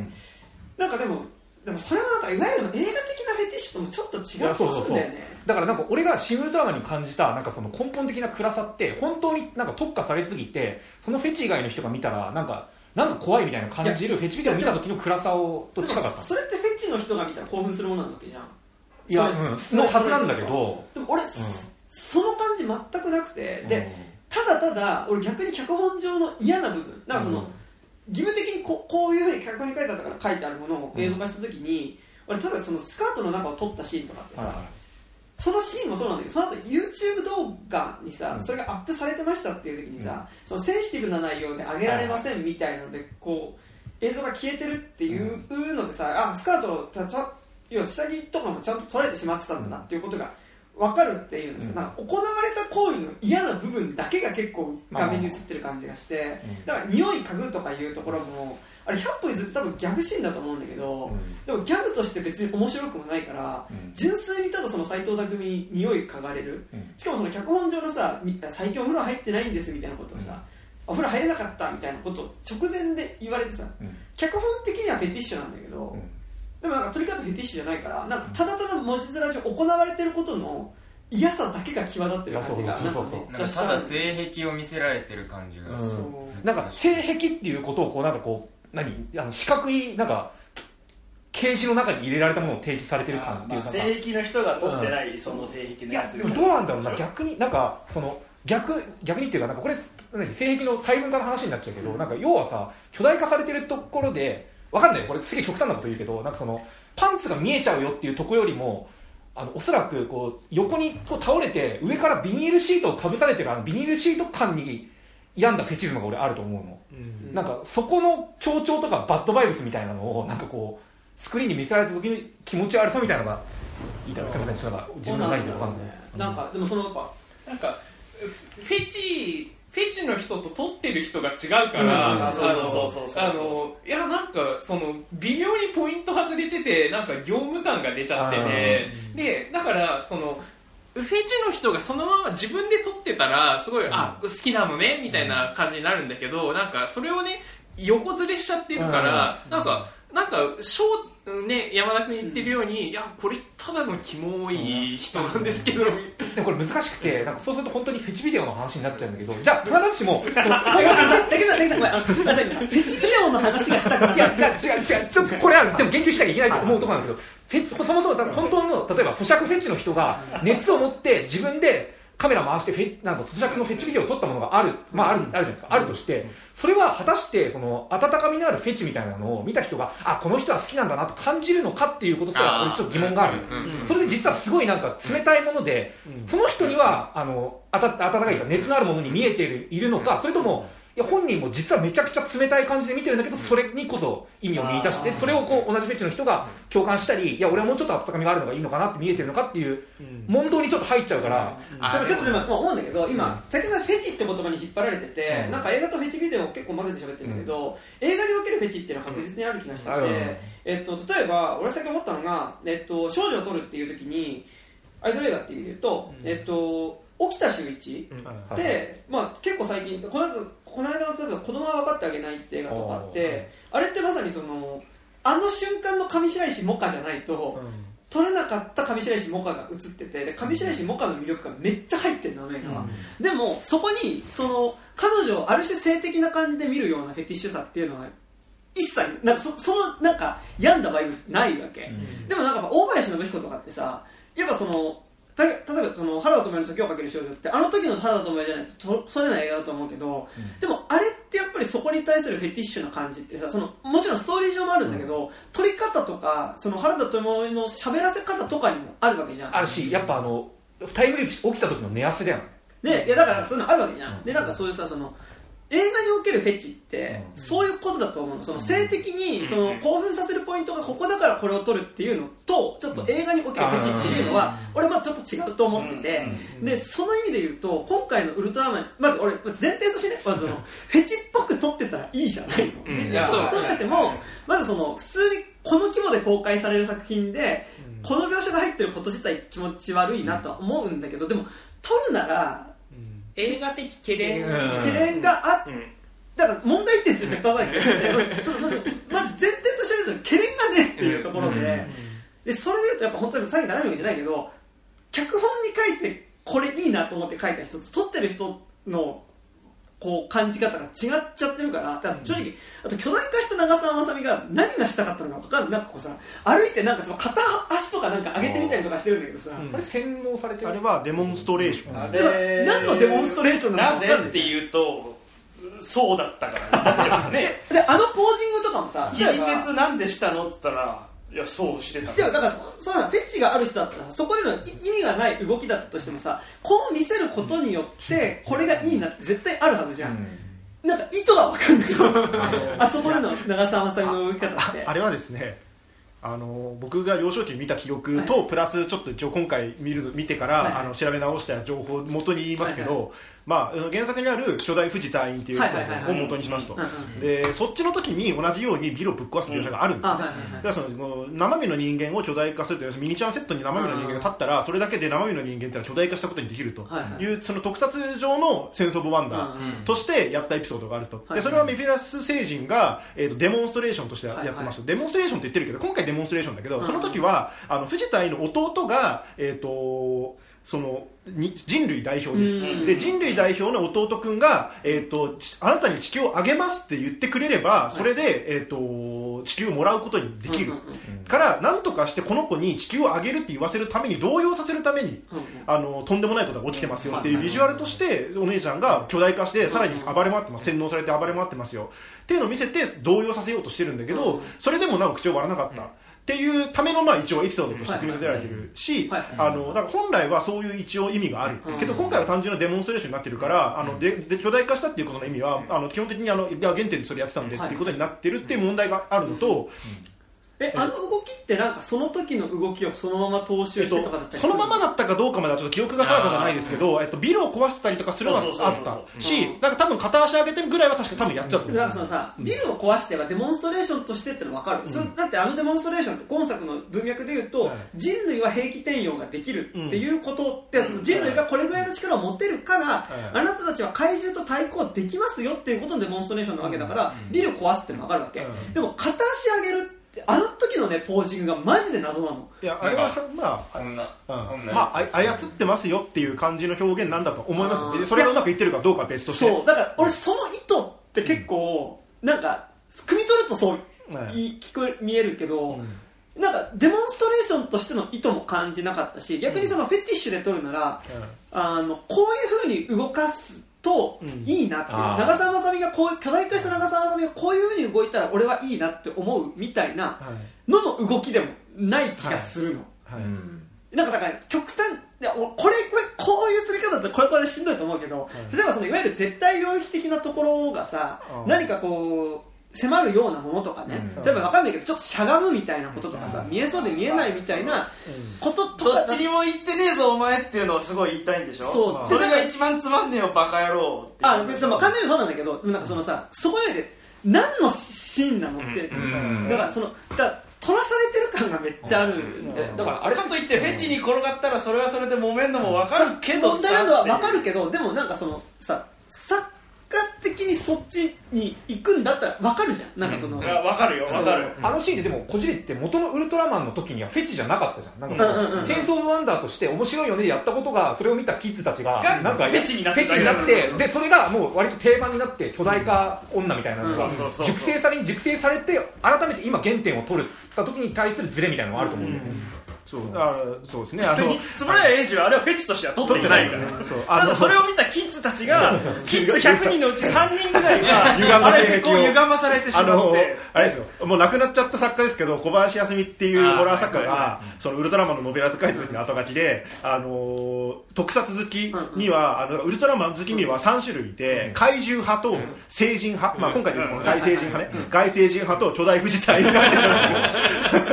で 小林康美は巨大富士隊員派だったからあのまんまそのエピソードをノベライズっていうかそのその後のねはいアフターウルトラマンウルトラマンがいなくなった後の世界のエピソードをノベライズしてるんですけど、そその時にもやってて、あのーだから巨大富士隊員派っていう派閥がちゃんと存在する程度にはやっぱ定番ではあると。ただそれこそ静香ちゃんの「リトル・スター・ウォーズ」の巨大化もだからそこの文脈で楽しんでる人たちがいるわけね。ただ、ただ、いや、さっきから多分同じことをみんな多分同じ、なんかちょっと違う言い方で言ってるんだとは思うんだけど、その、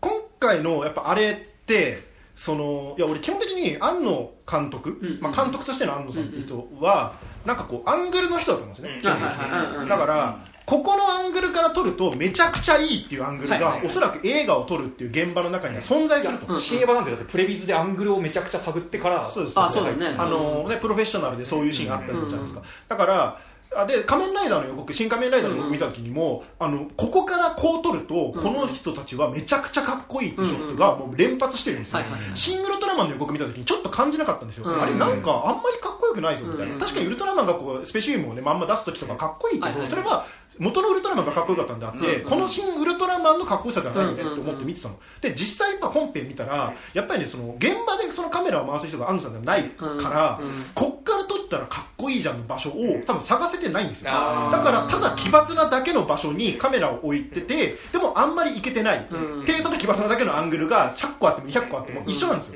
そうカメラを回す人がここなんだっていうところを発見できなかったらもう終わりで多分巨大な長澤さんはあのやりようによっては別にフェチとか関係なく、単純に SF そのあー特撮の戦争ワンダーとして撮ることは可能だと思うけど、あのーそれをやるためにはやっぱりそのアングルを探し出さなきゃいけないんだけど多分、えっと、特技監督としての樋口監督がもしあそこのシーンを撮ったとしたらもう少し特撮として撮ったと思うけどではない。うんうんうんうんうんそそこそれこまで突き放せてもいない、うんうんうん。けど元のシナリオ上はあのこれって絶対あの巨大な長澤まさみをこれ今やったら絶対すごい映像になるはずだっていう、あの書く側のなんていうの頭の中に存在するすごいアングルとかすごい撮り方は多分存在してて、それはおそらく庵野監督が本当に現場でそのままカメラアングルを指示したらもしかしたらそうなった可能性があるんだけど、そうはならないから何やるかって言ったら基本的にそのカメラをあのローアングルに置くしかない、うん。でローアングルに置いたらスカートの中身映っちゃうけどそれをやったら絶対叩かれるのも分かってるし、今の時代問題になるよね。だから黒く潰しますみたいな結構後出しの問題点な気がしてて、どうじゃ俺なんかね、問題点なんか気持ち悪いのはねやっぱ結構ギャグに落ととしていくじゃん。結構その全部クラス、今今皆さんが話したのはアングル周りの話で、はい。で俺結構脚本周りで気になってる部分が結構結果としてあったなってあって、はい。それやっぱそのスカートの中取れないなっていうのはまあそれはそうとして。その後にじゃあ YouTube 動画で公開されましたっていう時に、まあそのさそこで出てくるのがなんか、まあ、その美女巨大な美女が歩いてましたっていう見出しでの動画が大量にあるのと、その中に、まあ、巨大な美女が歩きましたみたいなお可愛いみたいな人気者ですよっていう、巨大になったそのあの浅見隊人気者ですよっていう、まずそのそこにあのエピソードのオチが行くことのまずキモさ。うん。と、キモさってまあ、そこがうってなるところとその中にさらにそのセンシティブな内容を含みますって黒塗りにされているうん。動画があるっていうことで多分あれってそのパンツ取れてますっていうことの内容なわけじゃん、はい。まあ、パンツかわかんないけど結構性的なものが入含まれてるっていうことの、あそこで例えば浅見隊がね一般人踏み潰してぐちょぐちょになってることしたら もしかしたらそういうことだったらセンシティブセンシティブあの でもそうではないじゃん。はいはい。多分あれ多分その性的なコンテンツを含むからってことだと思うんだけどでそこに落ちた結果として長澤まさみがうわーって困ったーみたいな反応をすでもあれってやっぱすごいアニメ的な反応だと思うんだけど、俺はもうだからガイナックスだなっていう感想が強いんだよ。だからだから、でも俺はガイナックスだから許せるかっていうとあガイナックスのものを実写でやると結構きついんだなっていうのはそれはすごいあって、なるほどね。でででまずそこのそのギャグギャグとして落ちるっていうことがなんかその、今レイさんってその巨大化した、えー、と浅見っていうのが、そのある種デモンストレーションだったりとか何かもうちょっとこう物語上の意味を持つっていう落ち方にそもそも脚本上としても落ちてない気はしていてであとその後やっぱ匂い嗅がれるとかもさ、まあ、一応そのエピソード的にはその後そこの匂いの粒子を元にさあのボックス？ベータボックスをベータボックスを探すっていうそこは脚本絡むけどでも少なくともあのシーンのオチっていうのはさやっぱ、あのひみんな見られてる前でその最近お風呂入ってない大衆を嗅がれてしまうっていうなんかだから結構基本的にマイチングマチコ先生的な感覚っていうかさ、なんかこう女の人になんかちょっとこう性的なこういたずらをして、もう嫌ーみたいなギャグだと思うんだけど、まあ、今ちょっとそういうのってそもそも若干しん見るのしんどくなってるかもね、みたいな感覚は俺もあるっていうのと思いのほか実写でやられるとしんどいなっていうのは結構ある気がした、そうだしあれってなんかいやそれでさ何？ただ何あの古き良きかっこ古きはまあ悪しき古き良きなんかそういうなんかあのお色気ギャグとして消費されればまだいいんだけどあそこでなんかそうなんかセンシティブな画像を含んでますってこうブラックアウトされちゃってるっていうさか今の現代の価値観みたいなのもある時代ですよっていうのが微妙に表示されるのも含めた上で全部ギャグにしていく感じが嫌なんだよね、でなんかさ今無理してこれ最近なんか美少女おじさんって思ってて、はなんかその美少女キャラを描くなんかおおじさんなんか男性の監督が作った美少女キャラをうん。描かれた時になんかあるレベルまで描かれるとその美少女キャラを描いてるおじさんの顔の方がうん。後ろに強く出てきてしまう問題って結構ある気してなんか俺はその推し監督のさ「ブラッドラブ」を見た時にブラッドラブってまあ美少女学園ものなんだけどなんかすっごい全員がほぼ美少女なの、うん。なんかほぼ推しのものが それはあなたがそのいや裏側の人見たら分かると思うけどなんかそのい人あれはおじさんのフィルムにはなってるよ全部で出てくるキャラクターがこういう女こういうキャラクターなんだなっていうよりは、うん。こうしたいおしさんっていうのがすごい後ろに見えてなんか人格っていうよりはこれを使ってこうしたい人っていうのが特になんかやっぱこう古い美少女作品とか見ると、あ結構その顔って見えちゃうなみたいなのがあって、なんか結構その美少女を使ったギャグみたいな描写って、結構なんかそれでもそれ別にさ見えちゃうなっていうのがあって、うん。俺はもうエヴァを見ると安野さんのいろんな一面が各キャラに振られてるのが見えてくるってと同じ話だと思うんだけど。あでもエヴァってでもとはいえなんかもう一人一人ずつの女性のキャラクターとかって描かれ方そのさっきのその美里さんとかもそうだけどなんかもうちょっとキャラクターとして人格持ってる感じはあるのね、でもなんかそれって今回なんか俺印象としてはウルトラマン映画一本見たっていうよりは4語話分ぐらいのまあねそれはもうその通りです。ねエピソードをギュッてした結果そうね。あのあのあの今回見るまこれ来る前に一本あの実相寺明夫監督が撮ったエピソードだけをまとめた劇場版うんうん見たんですよ、まあ、ジャミラとかやつなんですけど、ジャミラねやってほしかったよね。まあまあね今回ちょっとさすがに入れたらちょっとトゥーマッチになった、まあ、やってほしかったけどね、まあ、ああるんですけど。あのーまあちょっとそれについての話も後でしたいんですけど、はいはあのーなんかねあのなんだろうこうあれちょっと何言おうとしたか忘れてた。ちょっと後で 後で思い出したら言うわ、あでなんかそれで思ったのがそのフェッチ的なところもそうなんだけどその人格的キャラ付けの設定もなんかエヴァとかだったらその安野さん自身がめっちゃ思い入れありそうじゃないですか、だけど今回ないじゃないですか、でない人を書いてるしで、あの樋口真嗣自体も別にああそこにあの思い入れがないから別ああの撮ってる人たちがもうキャラに対する思い入れがない状態をと撮らされてるからそれってそのさっきのフェチ的なものとも似ててこの人たちをこうよく見せようと思思思ってももあの思ってこの人たち本当にかっこいい人たちとして描く気があるのかっていいうとこやないでしょ。うん。なんかそれで映画史上最もブサイクな長澤まさみだとは思ってるよ俺は。なんかあえてだと思うけどね。なんなんかと結構老けたなと思ったけど、うん。後々他の最近のショットとか見ると別に、あ俺の知ってる長澤まさみだと思うから、多分シン・ゴジラの時からその俳優の撮り方に関しては証明の問題だと思うけど、あのそんなになんていうの？こう美しく撮るっていう方向に興味ないんいだよ。やてかなんかでも全くやってない。シン・ゴジラとエヴァで決定的なのってさやっぱその内面のことを描かない、うん。シン・ゴジラがやっぱ決定的なのってそのエヴァと比べて、うん。内面のことを描かないでむしろそのこの役割の人がその役割に徹するっていうことを追求して描いたから、それはでももうやっぱもうこれは国滅ぶよねっていうレベルの大災害に対して立ち向かう人々を描くっていう意味ではあれはやっぱ正解だった気がする、まあまあもちろんそこにおいてねなんかみんながその役割にこう集中しすぎることのなんかちょっと違和感みたいなの俺はあったりはするけどでもなんか少なくとも話としては「シン・ゴジラ」って面白く見えるのはやっぱだからだと思うんだけど、って言った時になんかでもこうさ逆にエヴァってさ、もうむしろ内面の方にフォーカスをすげえ当てててさ、なんか結構ゼロ百というかさ、な感じはするわけでなんかそのだからその普通にキャラクターとしてこう例えばその環境大臣とかね、なんか役割がある人例えばその自衛隊の隊員戦車隊の隊員とかさ内調とかって、役割はある人ではあるけどドラマを持ってるみたいなことのバランス感っていうのが、結構なんかちょっと実は今回目指したのはそこら辺なところだと思うんだけど、射程としては、うん。でまずそこを描く上でエピソードが足らない、でもそれはさっきちらっと言ったなんかそのウルトラマンと家督隊の人たちが、なんかあんまり関係値がよくわからんっていうところにも関係するし、そう。で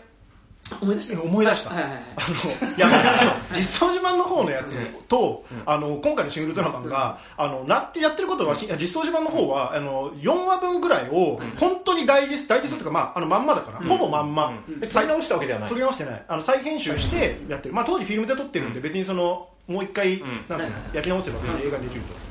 あので1個エピソードがあったら、まあ、別にエンディングテーマは流れないけど、次のエピソードだけふわふわファンっていくだけなの、基本的には。な今回の映画と印象あんま変わらなかった。ああなるほどね。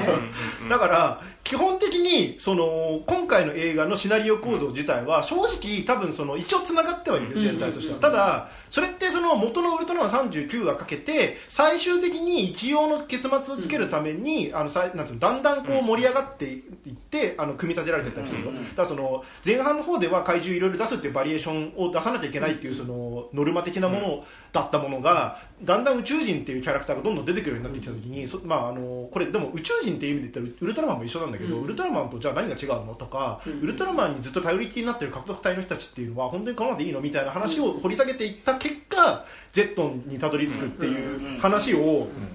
39話かけてるから、要はその各キャラクターがやっぱ立ってくるし、あのその人類と家督隊と、えーウルトラマンの関係性を描けるんだけど、やっぱそれを結局その、えーエピソード39話のうちのやっぱ4話分を抜き出してやったら、やっぱそのまあ足りないのは。うん、当たり前だよねっていう感じはやっぱするな、山田君たちの言うことはねすっげえわかる、はいはいはい。でこっちは勝手にノーウェイフォームじゃないけど、39話分の知識込みで見てるからそれはああここかーって思ってる。なんかそれもえ本当にできてんのって思うところあってなんか多分俺そんなにウルトラマン乗りバイブス強くないから多分もうちょっと俺一本の映画として見ててはい多分なんか保管できてる部分多分谷君とかめっちゃ強いと思うんだけどなんかなんだろう。例えばこの例えばテレビシリーズ何十話とかあるやつを総集編にしたものですで見れば例えばなんかその、なんとなくさいつの間にかこいつら一気に関係値深まってるなみたいなこととかって、なんか納得ができる気がするんだけど、でもなんかでもそれをやるんだったらさまずてか本来これ劇場版じゃなくて「うん。シン・ウルトラマン」っていう名前で、なんかね全52話シン・ウルトラマン。をやりゃよかったじゃんって話であると思うんだけどまあでもとはいえでもこれさあのもともとのウルトラマンのその諸星隊員とかさ、うん。そのでもないわけじゃん。あのあえっ、とマムあマムシとかでもないわけじゃん。毒マムシとかでもないわけじゃん、ああまあ早田隊員ですね、うん。はい。でも違う人だったりするわけじゃん、はいでもなんかさだとするとさ例えば同じキャラクターを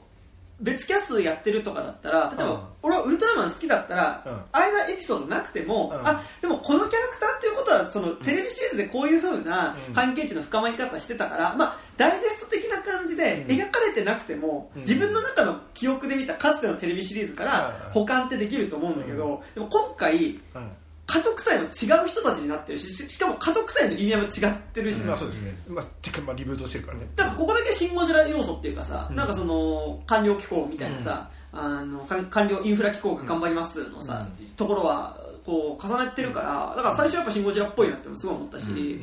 でもってなるとなんかそのそう？かいやだから最初のなんかその災害としてって本当に科学特捜隊だなと思って俺見てたけど。あ本当？なんかだ俺ってなんか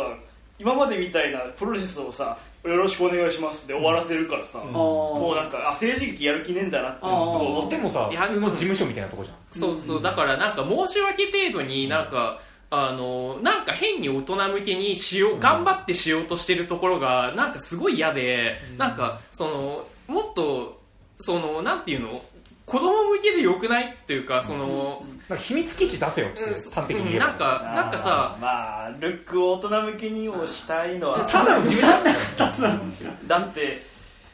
今ピチピチのオレンジのスーツはやっぱ嫌じゃんというのはさ子供心に分かる。まあ、作ったらしいけどね。一さ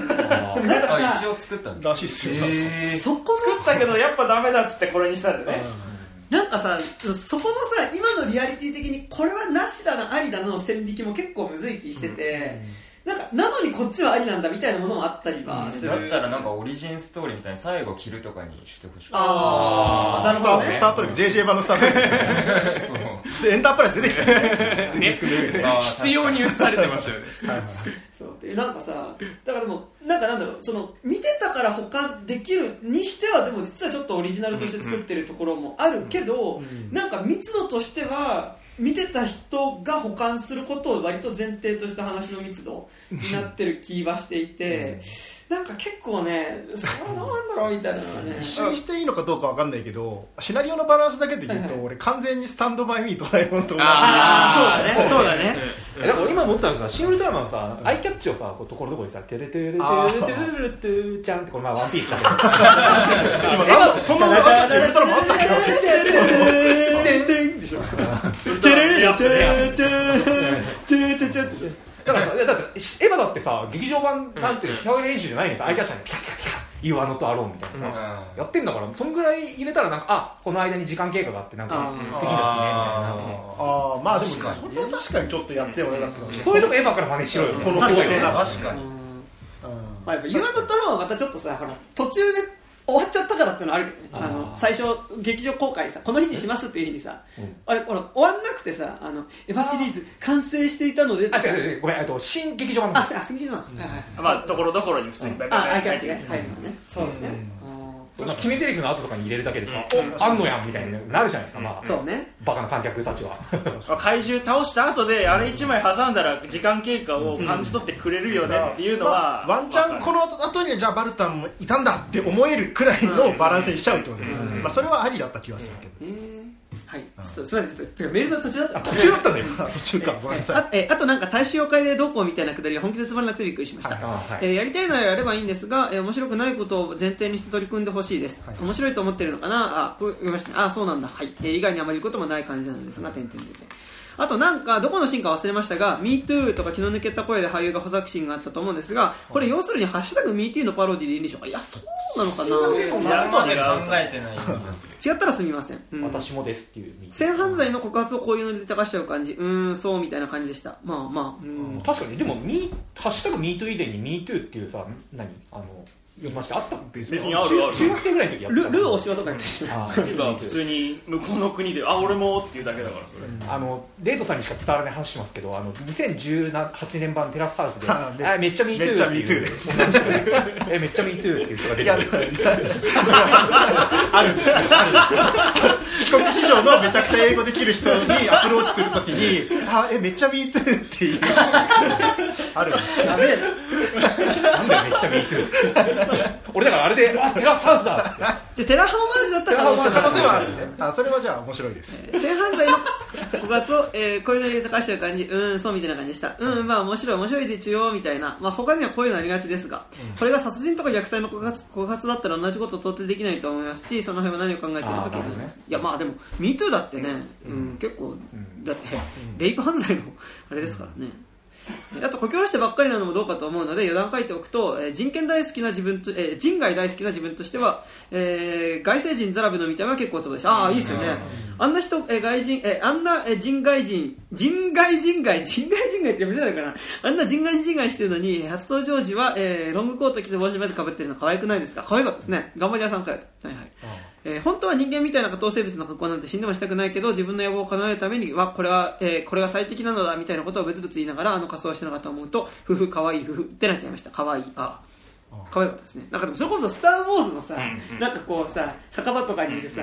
明らかにお前なんかそういう服着る見た目じゃないだろみたいなやつがさ、なんかああいうちょっとこうスーツみたいなの着てるのとかと近い感じがね、俺もしました、まあ、あれはまあやっぱ人類のファーストコンタクトなんで、とりあえずその向こうに寄せた格好をとりあえずしてるっていう。絶対あれだってさファーストコンタクト宇宙人で調べてさあのこれが出てくるわけじゃない でだからあれの人間の格好してでしょメインブラック。そう。でもさあれさなんかやっぱ大臣と握手してるとことかさちょっと可愛かったですね確かにもう好きでしたね。はい。えーあまりいいこと書けませんでしたがそれでも発見や思うことが多い方なので見たこと自体良かったなと思います。皆さんどうご覧になりましたでしょうか、ということで吉村さんからです。ありがとうございます。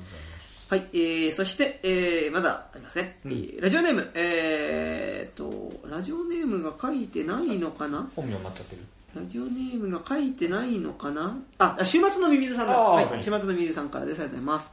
えー週末ってあれねあのアポカリプスのね、週末のね、はい、水さんからですね、えー肉地図の皆さんこんにちは、えー感想を募集されているシングルトラマンを見ました、はい。えーツイッター上での賛否含めた感想が一通り出尽くした感があり、完全に気遅れしてしまいましたが自分なりに思うところがあったので感想を綴りたいと思います、えーで以下ネタバレを含みますと、えーまず今作を語る上でどうしても比較対象になってしまうのが前作の「シン・ゴジラ」なのは皆さん言うまでもないことだと思います、えー自分も例外なくその一人なのですがその上でシン・ゴジが組織、えー全体のために個人が奉仕し個人のドラマが徹底して描かれなかったのに対し今作は今作はあくまで神長およびウルトラマン、えーウルトラマンリピア個人のドラマとして見れたのでその点は好感を持って見ることができました、ああなるほど。確かにね、えーというより正直シン・ゴジのそのような点があまりにも全体主義に対して無邪気すぎたので乗り切れなかった。わかるわ でもさそれあいいやと、えーい言った方が正確かもしれません。でも俺さそれ今回の家督隊さ公安のやつがめっちゃ入ってるのがめちゃくちゃ怖かったんだよね。はい。えー肉地さんにおけるあ、えー、やっぱ肉地さんにおけるアルスアルプススタンドの端の方が自分における信号時だと思っていただけると伝わりやすいでしょうか、まあ、肉地攻めてねアルプススタンドの端の方はちょっと結構ね、まあ、全体主義で国民の創生みたいな。あ違う意志の勝利みたいなの勝利みたいなえーシン・ゴジでは被害を拡大させるきっかけにもなってしまった民間人を救うという行動もシントラマンにおいては最終的に人間こそが、えー持ち得る美徳なのではないかと、えーリピアに示唆されるのも、あうん。確かに。2つの作品が持つ方向性の違いを感じましたしそういう意味ではやはりシントラマンの方が自分には好きになってしまいますね。なるほどなるほど。いやなんかなんかちょっといいですか？なんかすすごいわかるんだけど、あの僕まだ新まあどっちもそんなに好きではないんだけど、まだシン・ゴジラの方が良かったなっていう思う点があってまさにそこで、そのシン・ゴジラは振り切ってるからいいんだけど、あのウシンウルトラマンヒューマニズムやろうとしてやれてないからそっちの方が立ち悪くねっていうまそうそうそうなんかはありましたなんか。そううん。っていうあれだけなんだけど、じゃあ続きいきますね、えーしかし作劇的な面で言うとシン・ゴジでは公的な仕事をしている人たちが不意に言ってしまう発言が緊張と緩和的に絶妙におかしみをはらんでいたのに対し今作はギャグっぽい雰囲気は漂っている割に何一つ笑えないという感じでコメディとしてもひどかったし、えー事実劇場は静まり返っていたのがきつかったです、えー特にサンダーバードのあいつ周りの描写に関して滝くんですね、えー関しては、えー特撮作品から何も学ばない悪いオタク感がビンビンに漂っていてそれを含めて、えー庵野監督樋口監督の、えー自己批判なのかと思えば、えー思えば見れなくもないのですが自分は正直真面目に働き系以上の感情しか湧いてきませんでした。し、まあ、ちょっと職場でねストロング飲んでましたから。ないですね。それはでもやさぐれた状態。いやいやだってあの明日で終わるんだからあんな時間まで残業してたらストロングぐらい飲みますよ。ストロング職いや俺はあそこでストロング飲んでるのがすげえ良かった、なるほどね。あー。いやなんか悲しかったけどね。なんかあ結局そう。現実と同じぐらいのなんかストロングってそういう消費のされ方かみたいな。っていうかさあそこああんな人はさストロングじゃないでしょもうちょっといい酒飲んでくれよ、うん。でももう。近くのコンビニがもう。あ やってあコンビニしかない。あの世代はやっぱあれしかないんだって。ストロングね。二十歳そこそこぐらいですね。そうそうそう。ね。あとまあ物回りは安野さん肝入りのスター・トレック周りだからしょうがないんだよ。えでもなんか俺さあれだって東宝側からは面倒くさいからやめてって言ってたけど嫌だっつって。だってさサンダーバードとかってさ全部許諾取りに行ったんだってあれ。ねそうだよね 面倒くさいから嫌だって言われてって物語物語にも絡まないのに、いや俺これっつってやってんだからね、もう俺さネットミームとしてのストロングゼロが本当に嫌いなの。なんかこう何こんな現実を忘れるために飲んでますかっこ笑いみたいなのが。なんかその感じをなんかあの新ウルトラマンにすら持ってこられた感じでもあがすげえれストゼロだったっけ？表現とかだったっけ？いやストゼロストゼロだったはずだ確か今回だってインターネット周りのさ、いゾーフィーもだってなんかもうネットミームじゃんあんいやまあまあね。そ うまあまあどっちが先かって話ではあるけどね。ストゼロでも現代にでもほらストゼロさわかんないよ。あのこうやっぱ現実をさ、忘れるためのさ、ドラッグ。まあまあでも、まアメリカとかだとさあそこでマリファナ使えるからいいよな。あそうね。それはね今回やっぱストレンジャーシングスシーズン4を見ていて思いますよ、へー。何か起こるたんびに割り離すやついるんですよ、急にスキットルでウォッカ飲み出してもねああ滝君えってなるじゃん。滝君っててかあそこでいい酒飲み始めたらなんか余裕こいてる感が出てくるから。まあね。最後楽しんでね。またちょっと違う話にはなってるかそう。でもまあ週末を攻めて楽しもうみたいな雰囲気が出るわけじゃん、悲壮感じゃなくなっちゃうね。あ。の何もかもやさぐれるとやっぱあれを飲むよねっていう。で、それだけの描写で終わらせてそれ以上掘らないし、最低限そこが伝わればいいのためのっていうところではあるから、そんなに問題とも思わんけど、それはそれとして僕あのこのシナリオであれこのドラマを撮るんだったら、多分シナリオには書いてないその部分、だそれこそストゼロなのか、そこで飲むのがその別のな氷結凍結なのかみたいなレベルの差で、なんかドラなんつうの、描かないと多分どうしようもないと思うんだけど、それを多分やってないっていうことに対しては多分引っかかるんだと思う、そのうん。そのデスクの周りに置いてあるものがその庵野さん肝入りの「スター・トレック」です。はそれはオタクの文脈としては正しいのかもしれないけど、リアドラリティそう。だってあの子にに2022年の時点で二十歳そこそこぐらいの子,、子がそのデスクに置いてあるものって本当に「スター・トレック」ですかっていう感じもするでしょ俺だ特殊な人たちじゃんなそのすごい専門家の人たちじゃん、なんか机の周りがさマジでなんか俺がサラリーマンだった時の職場とん。変わらない、なんならそれ以下のものしか置かれてないわけ。なんかその ノート PC1 台とさあとなんかあの国語辞典みたいな。デスクみたいなさ。なんかでもあ本当だったらそれぞれまあね読んでる。ね。それぞれ専門家でさ、なん。か多分専門領域違うんだったら、なんか置かれてるものも多分違うべきだとは思うし、まあ一応違ったけどね。そのなんかこう物理学量子物理学の本とあの生物学の本とかそれぞれ分かれてたけど。でもなんかもうさ本来だったらもっと大学の研究うんわかる。うん教授の部屋ぐらいのものの密度であるべきじゃん。なんかその映画のためにとりあえず置いときましたみたいな,、まあ。なんかとりあえずその本が置いてありますからっていうレベルじゃでそこのリアリティの差って実際あるじゃん、うん。これって、うんこの人専門家なんだなって分からせるものって、なんかその本がポンって置いてあるから、ああそうなんだってことではないじゃん。そこの置かれてる量とか、なんなら装置も置かれてたりとかするべきだと思うし、でなんかそこで置かれてるのがなんかプラモ大量っていうのは なんかそれプラモの力で何とかするみたいなそういうことではないじゃんなん。かあのか彼のプラモ技術を使えば怪獣がどうたらみたいなことではないかそこらはでも多分1台しか無理なんだろうなとかすごいからそこ逆に予算国の機関だからさ。ああのーでもであそだこ独立ネットっつったからさ。だったら本当に監督でそれでいうとあの組織が何をしてるのかが分かんなくてなんかその本当にさその自衛隊の人たちがいるところにさなんかノートパソコン持ってきてさ、でって置いてなんかカタカタ打ってるんだけどさ、なんかいまいち何をしてるのかが。まあ一応怪獣の分析をしてるんですよね。それでもかそれそれ1台で解析ってできんのって感じ5の人でできんのっていうのはまあまあだからそれだけの優超優秀な人たちを連れてきてるっていう設定そだいやそれで言うとさそこにかかりだすとねなんかそれこそパシフィックリムのさ怪獣博士みたいな人たちとかってさ、まあちょっとギークさのキャラ立ちがしすぎてるけどでもなんかそこら辺ってすごいあったじゃん。なんかその、まあプロフェッショナルなんだなって感じすごいしたし、あじゃあまあ軍隊的な組織だからね。うん。家族隊は別に軍隊じゃないから。そう。じゃあ何なんだろうってしかもなんか中に公安入っててさ、公安ってだからそのなんかこう国家に対してさなんかこう、まあ、要はスパイみたいな組織じゃん、まあそのまあ。まあまあ公安庁の職員が2人入ってるっていうさ、その怪獣を倒すのに必要なのかそれはってさいやザラブ星人相手にそれが有効なのは分かるよ、うん。なんかその民間に入り込んできてるからこそその素性を調べようとするみたいなの分かるけど少なくとも前半部分でのさ、うん。そのでけえ怪獣が出てきてみたいな時にさ、公安みたいなさうん。のはさまあ単純にその政治的な云々をすっ飛ばす上でちょっとその辺に精通している顔が利く人たちを連れてきた方がいいとかなんか多分設定上のなんかはあるんだろうけどいやでも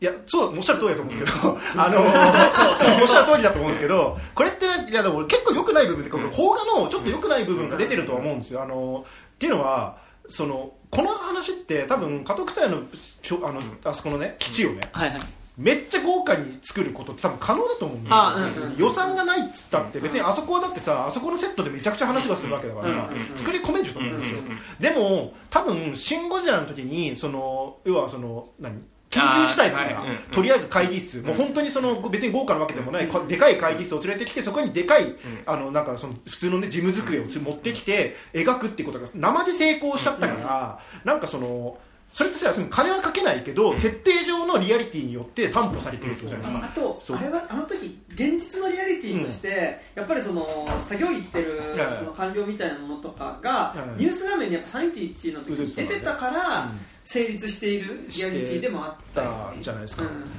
ででも今回って別にそこまでのその喫緊の何かとかっていうよりは、まあその常時起こってるみたいな、ん。だって地方で怪獣出たってもう誰も驚かなかった世界ですだから あの本来だったら別に作り込んでいいはずなんだけど、で金をそこにかけないロジックをん。一個手に入れちゃってるせいで、そうね。そう。なんかいやだって「シン・ゴジラ」の時あれでリアリティあったじゃないですか、だから今回の家族隊の人たちもこうこうこういう設定でこうこうこういう理由でこの人たちはあの官僚あんまりお金が降りてこない、国から予算が降りてこないっていう日本の現実これを反映させた上で家督隊はちょっと質素にしましょう、っていう選択をしたのかもしれないけどそれってさマジでその裏側の設定と台所事情の話でしかなくって本来だったらやっぱあそこの画面がどれだけ豊かになるかを考えた方が絶対面白いはずなんで。そうだからなんかその金をかけない方向に頭をこ凝らすのがうまくなりすぎたがゆえの弊害みたいなのをちょっと感じたりはします、100歩譲ってたけど、はい。なんかオープニング、まあ、上がったけど、うん。まあ、そこのウルトラ Q 的に始まるのがさ、でなんかその結構そのニュース映像的にそれまで出てきていろんな怪獣みたいなのがさ、うん。こうペギラとかね、うん。出てくる上がったけどでもマンモスフラワーねあったけどあれやっちゃうあれってどっちかっていうとウルトラマン寄りのリアリティに引っ張っていく映像だったうん。あれって。でもその上でそれに対処する公安っていうかその家督隊の、今回の家督隊の人たちは、シン・ゴジラ側のリアリティ。で、だから逆に最初の怪獣出てくるところを、うん。それこそシン・ゴジラ級にそのニュース映像で出すとか、うん。ニュース映像っていうかなんかその本当にいわゆるテレビとかで見てるような災害の映像みたいな感じで出すとかにすればまだ100歩譲ってわかるけど、それはだからウルトラマンじゃなくてシン・ゴジラ流れでリアリティの映画を見た人はそっちでいいと思そううえだから今回安藤さんはウルトラマンやりたいだけなんでも会議室は完全に今のさシン・ゴジラレイヤーの ににものになってるからねるから、なんかグラデーションにしてほしかったね。最初「シン・ゴジラ」のテンションで始まってもう人間が無力だって気づいた瞬間にウルトラマンに切り替わるようなぐらいのなんか展開にした方がなんかちょっとねその信号時引っ張るんであればね、そう。引っ張んないんだったらもう最初から引っ張んなくてそうそうも別に良かったと思うけど、あとなんかさこれすっげえ細かい嫌なとこね嫌なこと言うけどなんかさそのさむしろさその例えばね公安だからいろんな省庁になんかその試合がいてつ話が通じるから、その人たちを中心にその怪獣対策の組織作るって、それってある意味シン・ゴジラの組織のあり方と真逆じゃねっていうか、シン・ゴジラって割とさまあそういう役割の人たちもいたけど、ん。やっぱさ専門家の人たちが集まってるからこそ、うん。トップダウン関係なしでその場で判断ができるっていうことこそがなんか良さだったのに、うん。なんかむしろそのさ公安みたいなそういうバチバチのさその顔利くぜみたいなので集めた組織ってさ、それって最初に「シン・ゴジラ」の熱戦で殺された人たちじゃねえかみたいなのは、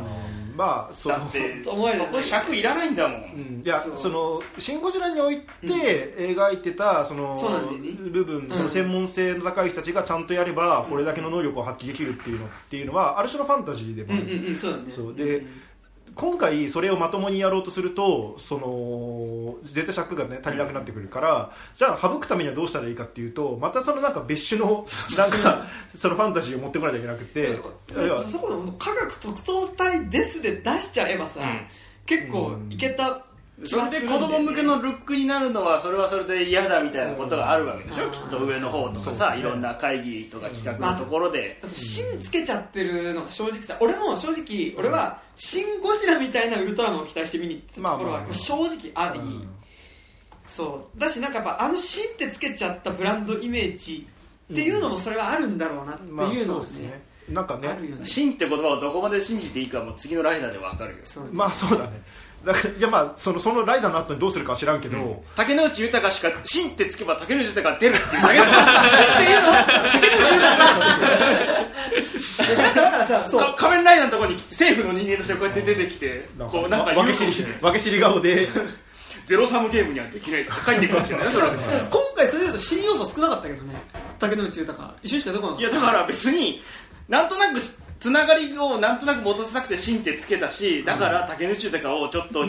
政府の人間っていう扱いで出したけど、はい。別にあのバース自体はつなげる気はないし、そもそもウルトラマンはウルトラマンとして独立してるから、まあ基本的にはね安野がかかってますよっていうためのロゴでしかない。印だよね。だからあの印だからなんかだから今回ので逆に新2作目でなんか俺新ゴジラの時嵐を呼ぶみたいなもんだよクレヨンしんちゃんにはクレヨンしんちゃんも水島監督がやると嵐を呼ぶあなのなるほどね。で他の人がやると猛烈とかね。そう猛烈とかいろいろつくはい。あんなもんだよ機動戦士ってついたら宇宙戦士ですよなるほどね。芯はそういうこと目印でもさでも2作目でそれ分かったじゃん。だからそのうん少なくともやっぱ新ゴジラを見た段階ではそのある種ゴジラっていうものの存在感自体からもうちょっとやっぱ一からそのモンスターのビジュアルを作り直してえー、とでまあその今のリアリティっていうもので作り、リメイクする、まあ、その一からもうリブートするっていうことこそが、あの多分真ゴジラの時点の真の文字だったけど、なんかやっぱ今回の「新ウルトラマン」を見て、ああんの印のっていうことなんだなっていう、なんか認識にはなったから、そうでもそれはゴジラよりウルトラマンの方があの好きなんだろうなっていうのは過分に。それはそう。で多分ライダーはもっともっともっと来ると思うんだよだって結婚式仮面ライダーが本当に。ねでだから好きがゆえのこう目配せみたいなのがたくさんあって、だからやりたいことは多分に伝わって、やりた別にそうではないところとかでも「シン・ゴジラ」の流れでこう拾ってる部分みたいなのを、なんか今みんな怒ってるから、なんかそこ怒ってももうしょうがなくねみたいなの気持ちがずっとあって。なんかね、あのすごい、まあ、その別に別紙とかじゃないけど、もともとのウルトラマンって子供向けであることは100%じゃないですか、で今作る、庵野さんが作るにあたって、なんか大人向けになっしようとしてるじゃないですか、それがすごいオタク的なその自分たちが好きなものいやでもこういう理由があってこうだだこうでこうでこうだからいいんですよみたいな、うん。すごいあのエクスキューズに超絶なエクスキューズをつけられてる気がしてて、であんまりそのあんまり思い入れがない人間からするとなんか物語としてい一個楽しみたかったのに、なんかオタクの絵いやでもこういうところがあるからいいんですみたいなあをなんかの言い訳をずっと聞かされてる気がして。めちゃくちゃいやだってさ、一番一番最初にさウルトラ Q と同じ感じでさグーンって「シン・ゴジラ」って出てきたはみたいな俺は俺頭おかしくなったと思っただからもうちょっとなんか間違った映画見に来たからそうそうそうなんかもうちょっとさその物語の方に寄せてればその素でそうあウルトラマンいいじゃんって思えたかもしれないんだけど、なんかそれがなかったからよりちょっと身を引く形になってしまった。俺さっきと話したかぶるトップガンと一緒なのよだから、もうデンジャーゾーンかけてさ、トップガンを始めたらトップガンだと思って見るわけよ、だからウルトラ Q から始めて、うわマモトラとか言い出すのとか思ったらもうそれは完全に、あのさんが俺の好きなウルトラマンこれだっていうのをやりたいんだなって思って見てたから、なんかでもさその同じファンが作ったものとして楽しめるみたいなのと、だから結構なんだろう初めてウルトラマン見たけど楽しかったっていう人も結構関数が見たりとかしてて、でもなんかなんだろう少なくとも俺からすると、一本の映画として見ると結構しんどいところかなりある。っていうバランス感がめっちゃあるんだよね、そもそもだってこうブツッと切れてる感はさ最初言ってたけどすげえあるし、だからそこに対してもともとシリーズ好きな人がここはこうだからよかったっていうまあそれと同時にシリーズ好きだったからこれ嫌いっていう人多分それは、あのウルトラゾーンの違いだったりとかウ、ルトラソーね、があるあるけどウルトラエレファンウルトラエレファントみたいなね、あると思うんですけど、あのウルトラ C みたいなことだと思うんですけど、MK ウルトラって感じだと思うんですけど 何でも言いやい思うんですよなんかでもさそのここがこう本当はこうだからこうこのシリーズのここから持ってきてるからこうっていうのはそれを知ること自体は楽しいんだけど、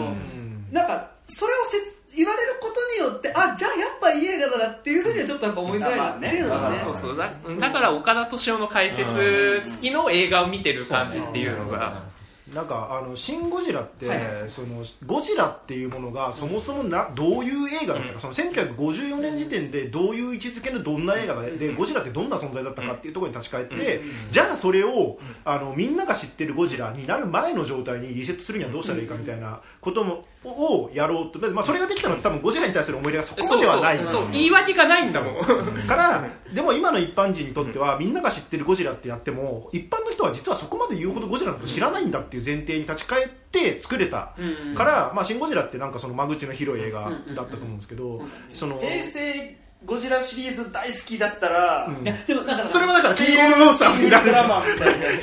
あのドドハディみたいにあのキングオブモンスターズをやることになるんですよそれは。でもどね。それをできないてかでやるほどの熱量ない人にとってはシン・ゴジラになると、でじゃあシン・ウルトラマンもそうするのかなってちょっと思ってたの、うん。つまりそのウルトラマンを1964年かな、当時に見た人たちが、なるほどこれがウルトラマンだったんだ。そウルトラマンってめちゃくちゃかっこいいんだなっていうことを分かってくれるように作るっていう手は多分あったし、あるあのある面においてはそれは成功してるとも僕は思いますけど、ただそのそれをやるにはそのあまりにもその原点ではこうでしたっていうことをやりすぎてて、その怪獣のデザインとかはちょっとリファインされてるんしそれはまあいい部分も結構あったけどでもなんかやっぱそのなんだろうなその怪獣の選択肢とかも、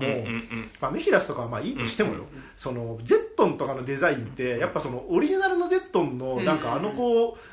フォルムってやっぱあれだから怖いしなんか印象深いんであって使徒にしたからっていいのかって言われたら別にそこそれはなんか別の文脈に頼ってることになるだけじゃないだしあのウルトラマンがカラータイマーがないっていうのは、それは元のデザイン画ではそうだったから、うん。カラータイマーは後から付けられたものでした。成田さんのがナズドルナズドルの、あのー元のデザイン画にはそうだったからそうだっていうのはそれはそのなんていうのオタク的な意味でのその正しさではあるけど、一般の人にとってカラータイマーがあるかないかっていうのはそこまで重要じゃないはずじゃないですか。そう。だからなんかこうであのウルトラマンのそのとと飛ぶ時のポーズとかが、そのわざわざ CG で作ってるにもかかわらずあのミニチュアで飛ばしてる時とかだし、俺ね。エビ反り、飛行みたいなさ。バリアもわざわざあれでぐるぐるぐるってやるみたいなのがまあなんつうの？CG で逆にやることによってある種の不気味の谷みたい的なね感じがあるなっていうのはそれはあの最初のティザービジュアル。うんそうだね。湖の向こう行ったっていうのあれの時はもうそれがすごいあったじゃない。うん。ウルトラマンって結構キモいんだみたいなね。敵か味方かみたいな感じあったよね。東出正宏みたいな。もう東出正宏が巨大な中澤まさみが巨大化するんじゃなくて東出正宏が巨大化するまあそれはどうでもいいんですけど。あのねあのビジュアルで見た時のワクワク感って多分みんなが新ウルトラマンに求めてたものだと思うんですけど結果的に出来上がったものはあそこまでとんがったものではないものになってそれはそのね、その安野さんの意向なのかそれともなんかそのつくつぶらや側の意向なのかわかんないけどなんかいくらなんでも元のウルトラがこうだったからでやりすぎちゃっててそれはなんか本来は多分もっと違うアプローチでを期待されてたと思うしそしたらもっとなんかこうなんつうの？映画としてうんうん。面白いものになったんじゃないかなというかやっぱもの一本の物語として、あの機能してないから「シン・ゴジラ」はちゃんと一本のその物語としてちゃんと機能してたけど今作はそれがないから、まあうんそうですね。でもさそのやっぱすごいこうずっと同人誌的な作り方をずっとしてきた人たちじゃん、やっぱその、まあ、大阪大学同期のあの周りってさ、大阪芸術のさ、なんかでも実はだからシン・ウルトラマンが一番そのオタク度が高いというか、うん。なんかエヴァンゲリオンもオタク度高いしその原点これなんですってなるけどでも、あれやっぱエヴァンゲリオンが面白かったのってさその自分の話をそのいろんな作品の引用を使ってするっていうところだったと思うんだけど、ウルトラマンでもむしろなんかエヴァ俺はエヴァすごい好きなのは、やっぱ結構詩小説を読む楽しさに近いんだなってのはめっちゃ思っていて、えなんかそのずっと自分の話をしてる、でなんか、ポジティブに行こうとするんだけどすぐにまたネガティブに戻ってしまう。けどちょっとずつポジティブに行こうとするみたいな感じっていうのはちょっと話めっちゃずれるんだけどだから結構日本語ラップのラッパーのソロアーティストのアルバムを聴く楽しさは結構その感じは結構しててなんか詩小説みたいな。同じトピックについてさっき言った「ムスビ」ってラッパーの「アローン」ってのがめっちゃ良かったんだけど、まあ、なんか自分の家族のこととか友達のこととかなんか仲良くななれるなと思いつつ同時にちょっと疎外感を感じたりとかする瞬間もあ基本的にネガティブだけどちょっとうまくいくかもしれないみたいなことのネガティブとポジティブの間をしかも同じ恋人とのこと家族とのこと,、えー、と友達とのことみたいなことをずっと何週も同じ話題をアルバムタイで今回「アローン」って3枚目なんだけどずっと同じこと言いながらでもちょっとずつポジティブな方向に行ってるみたいな方向性が、結構俺の中では「エヴァンゲリオン」と「結びのアルバム」を聞く感じが結構違くてなんかそれはエイウィッチにしてもそうだしモーメント・ジョーにしても結構そんな感じがするんだけど、なんかなんだろうエヴァンゲリオンはだから結構その楽しみが俺はあってなんか、なん結局その内面の俺って誰かと仲良くできるのかなみたいなところの話をでもなんかそのオタク的なものを引用して語ってるから面白いみたいなのめっちゃあったんだけど、なんかでもウルトラマンになるとやっぱこうさ新ウルトラマン自分の話じゃなくてウルトラマンやりますってなるからさ、ってなるとさウルトラマンを自分が好きなウルトラマンのあれこれを引用してきてやりますってなるとさ、やっぱなんかもう本当にオタク純度が高いものになるっていうのが結構なんか俺は割とそれ苦手なんだなってエヴァンゲリオンを経てさ、あの人のコンテンツを好きなだけお金使って喋っていい立ち位置になっちゃったそうだね、だって今だから結局アニメも特撮もさなんかもう本当に第一人者っていうかさ、オタク心あ特撮心であり、アニメ心である。本のそのしコンテンツを引っ張る一人になっちゃってるから、だからなんか。つつぶらやも俺が背負うし、なんかある意味ポスト宮崎駿的なところもさ、ちょっとなんか背負ってるところもあるわけじゃん、つぶらやとジブリと東宝日本のコンテンツ全部背負ってる人みたいな雑に言うとさ、金曜ロードショーでかかるアニメイコールジブリだっていう主観が俺の中にはやっぱあるわけだけど、なんかそれで言うとさやっぱ俺は「新エヴァンゲリオンが」あのジョジョとかが、ジョハ Q が、あの金曜ロードショーでかかった時点で、庵野秀明はある意味そのポストジブリ的な、その意味でのメジャーなアニメ、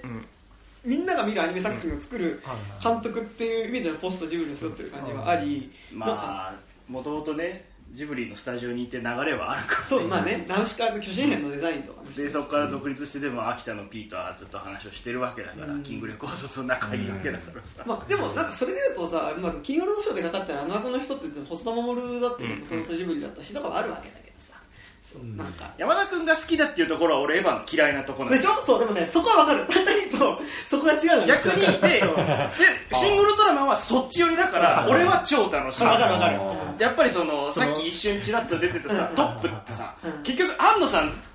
ウルトラマンやりたかったけどウルトップガントラマンやれなかったからえトップやりト狙いップガンの方でしょ？えトップを狙あえ狙いか。トップを狙えとかエヴァンゲリオンってずっと ウルトラマン好きだったんだなこいつっていうののアンサーがやっぱりここでも出てるから。俺は超こっちがなるほどね。エヴァエヴァの私小説抜きの方そうそうそう。エヴァから私小説を抜いた話を 俺はずっと見たかった。あ安野のドラ安野個人は特に興味ない。安野の歌としての職人としての安野ののあの技術力だけを出してほしい。大将大将ちょっと試食抜きで頼む。よそうそうそう。俺はだから新えまあこの話したけど新新劇場版が始まった時に、今度はちゃんと物語をやりますって絶対に確か言ってたはずなんです。だからあ今度は史上説抜いてくれるんだと思って期たのに。待されてるのそこだった。しそうそう。また同じ味付け出しやがってこの野郎ってずっと思ってるから。なんかねサビ抜きっつったのになんか変に騒いでる。ほぼサビですけど後半からもうシャリとかもうないぐらいです。俺は嘘つけこの野郎と思ってででも最後なんかさ一番極上のわさび食わされてあこのわさび俺わさびしか出せねえって言われたから。ジャンルのがスマップスマップ出た時 俺はだからもっとするとだからウルトラマンの次ライダーとか、ゆくゆくわかんないよ。新新トトロとかやる かもしんないけどちょっとやばいな。モンスターとしての。少女を食う。そうそうなるとやっぱり安野さんの好きなものをやっぱ原点に気を使いながら技術力として出してくれるから俺としてはやっぱでも一番こう理想的な安野秀明の使い方なのが今のところ。でもあと同時にそこ結構俺が危険だと思ってるのは、なんかそのさそのオタクの解釈イコールオタクの正解解釈イコールあんのみたいになっちゃうのも結構危険な気がしてて、なんか今も結構さ特撮なんかオタ超最強オタクじゃん。うん。なんかでなんかこうオタキングとか言ってっけど岡田敏夫。もうオタキングどころじゃないでしょなんかもう今あのあオタカイザーだから。オタゴットみたいな。オタゴットみたいになってるからさ。なんかこうある意味なんかなんだろうこう安野士官を受け入れられないとオタクじゃないみたいな感じになっていくのは結構それはそれで同時にどうなのみたいなの結構思うところではあって。なんかそのさそれはそれはあの別軸うんうんうん仕事の人間としてはすごいようんだからそのさメインストリームじゃないところにいるから、そのある種のこうカウンターとして機能してた人がメインストリームに祭り上げられていくとえじゃあもうそれに対してカウンターしていくことになるよっていう、なんかね。今ここみたいな感じになだってあくまでこの人から見たっていう視点がなくなっちゃう。しかもなんかやっぱさあの一人のしこの発言してる人をさ、信じてその人の意見もそうだって思っちゃえばさ、楽じゃん。なんかその、何々士官みたいなのでもなんかあくまででも本当に正しいオタクであるべきなのはさ、やっぱあくまでそれはこの人の見方っていうふうに思って見ないと結構危ない気はしてっていや俺それで言うと今度タランティーノが描く映画もめっちゃ楽しみなんだけどあそのタランティーノから見た70年代80年代かな？の映画の本を今度映画じゃなくて今度その映画本を作るっていうのをやるらしいし俺それ出たらマジで欲しいんだけど、でもなんかある意味タランティーノを信じすぎちゃうとさ、うん。タランティーノこそがその映画史観っていうかさ、うんあの70年代80年代映画のタランティーノが言ってるこの解釈が正しいみたいになっちゃうと結構なんかそのでもオタク監督ってうん。なんか一評論肩書きが評論家とかだったりすると、うん。なんかあその人の見方がそうなのねって見方ってもうちょいしやすいと思うんだけど、うん。クリエイターでもありオタクであるっていう、作品の形である種その解釈を出してるところっていうのは、うん。やっぱシングルドラマに関してもあると思ってて、うん二次創作だからね。そう。ウルトラマンの二次創作ではあるからね。でなんかやっぱそれこそが原点みたいになっちゃうのは結構危ねえよなって。これなんかシングルトラマンがっていうよりは結構もうちょっと観客側の受け止め側の話かもしれないけど、うん。それはねありますけどそのいやだからさシネフィル界隈とかで言えばさ、その黒沢清とかがさ、うんはいはいその最強のシネフィルであるのと同時に、うん名映画監督でもあるってなった時に、なんかその黒沢清的な映画の見方っていうのがものすごい強い、まあ俺はもう完全にそれに影響を受けちゃってもうどっぷりの人間だから、今更もう後戻りもできないと思うけど、でもなんかそれが絶対的に正しいかって言われたら絶対そんなはずないっていうのをぜなんかどっかで考えないといけない瞬間は絶対あるはずなの。そうだからまあ庵野監督もだからその最強のオタクでありっていう部分に対して本当かみたいななんかのは、まああっても。一つの宗派っていう、まあね。でなんかでも俺が結構これ危惧してるのはなんかなんだろう。こうさこう庵野監督があの位置に今いるっていうことってさ、多分同時にやっぱすごいライトなオタクが増えたっていうこと。てか一般層でも普通に多分新ウルトラマンってみんなさその、うん。ウルトラマン好きだった人もちろんザオタクな人も見に行ってると思うけどさ、うん。それこそ俺見に行った映画館とかさ、まあ本当に大学生のカップルみたいなのとかさ、そうね。あの高校生の友達同士みたいなのが結構いたりとかなんかあれ？あのレディープレイヤー1見た時にさなんかあもうここまでみんな OK になってるんだうん。と多分ウルチンウルトラマン見た時の感じってなんかちょっと地続きな感じはしますね。だからそのライトな層ってさ、うん。なんかやっぱ結構その安野士官こそがみたいにさナチュラルになりそうな感じがあり、ありそう。ひろゆきの動画で見るから、なんかちょっとそれでそれで統一されちゃうと、うん。なんかそこからこぼれていくものだったりとか逆にこぼれていく作品っていうのもあるとこれは本当に拡大した言い方だけどでも、安野さんがいいって言ってたことによって発掘される作品ってあると思うんだけど、うん逆にそこで言ってなかった作品がサブスクに入らなくなるとかあっていうことはあるよなみたいなのはちょっと思ったりとか。それはもう個人で頑張っていくしかないんだよ。そうなんだよ。でもなんか別にその安野さんがいいって言ったものをいいっつってみんな見に行くやつらは別にもうただの群衆だから何でもいいんだよ別に。ー群れ？そう。そ うウルトラマンが言うとあの なんか好きな人2割嫌いな人2割何でもない6割の6割だから、うんでもなんかね結構そこはちょっと結構なんていうか割とその新規オタクみたいな人が多分新規ライトオタクみたいな人が多分結構ここから増えていくでそれだとやっぱ、それが増えると次が出やすくなる、うん。まあ結局、そうね。でもだからそれで出てくる次っていうのがそのある意味一つのその暗号史観に基づいた次になることもあるんじゃない？閉じたものになっちゃう可能性はある。うん。だからだからそれとやっぱなんだろうそもそ MCU のも安野さんたちの世代がさ、うん。宮崎駿とかがいる中で,、で宮崎駿とか、まあ、富野義行とかは結局、アニメ作ってっけど、俺がやりたかったのは映画だみたいなそうだね。映画が好きだみたいな話、で次今安野さんたちはそもそもアニメが好きでうん。アニメを見て育った上うん。でさらにアニメを作ってる人たち、でそれって結局ここのカウンターでいるわけだから、それってじゃあその山田君文脈でいくと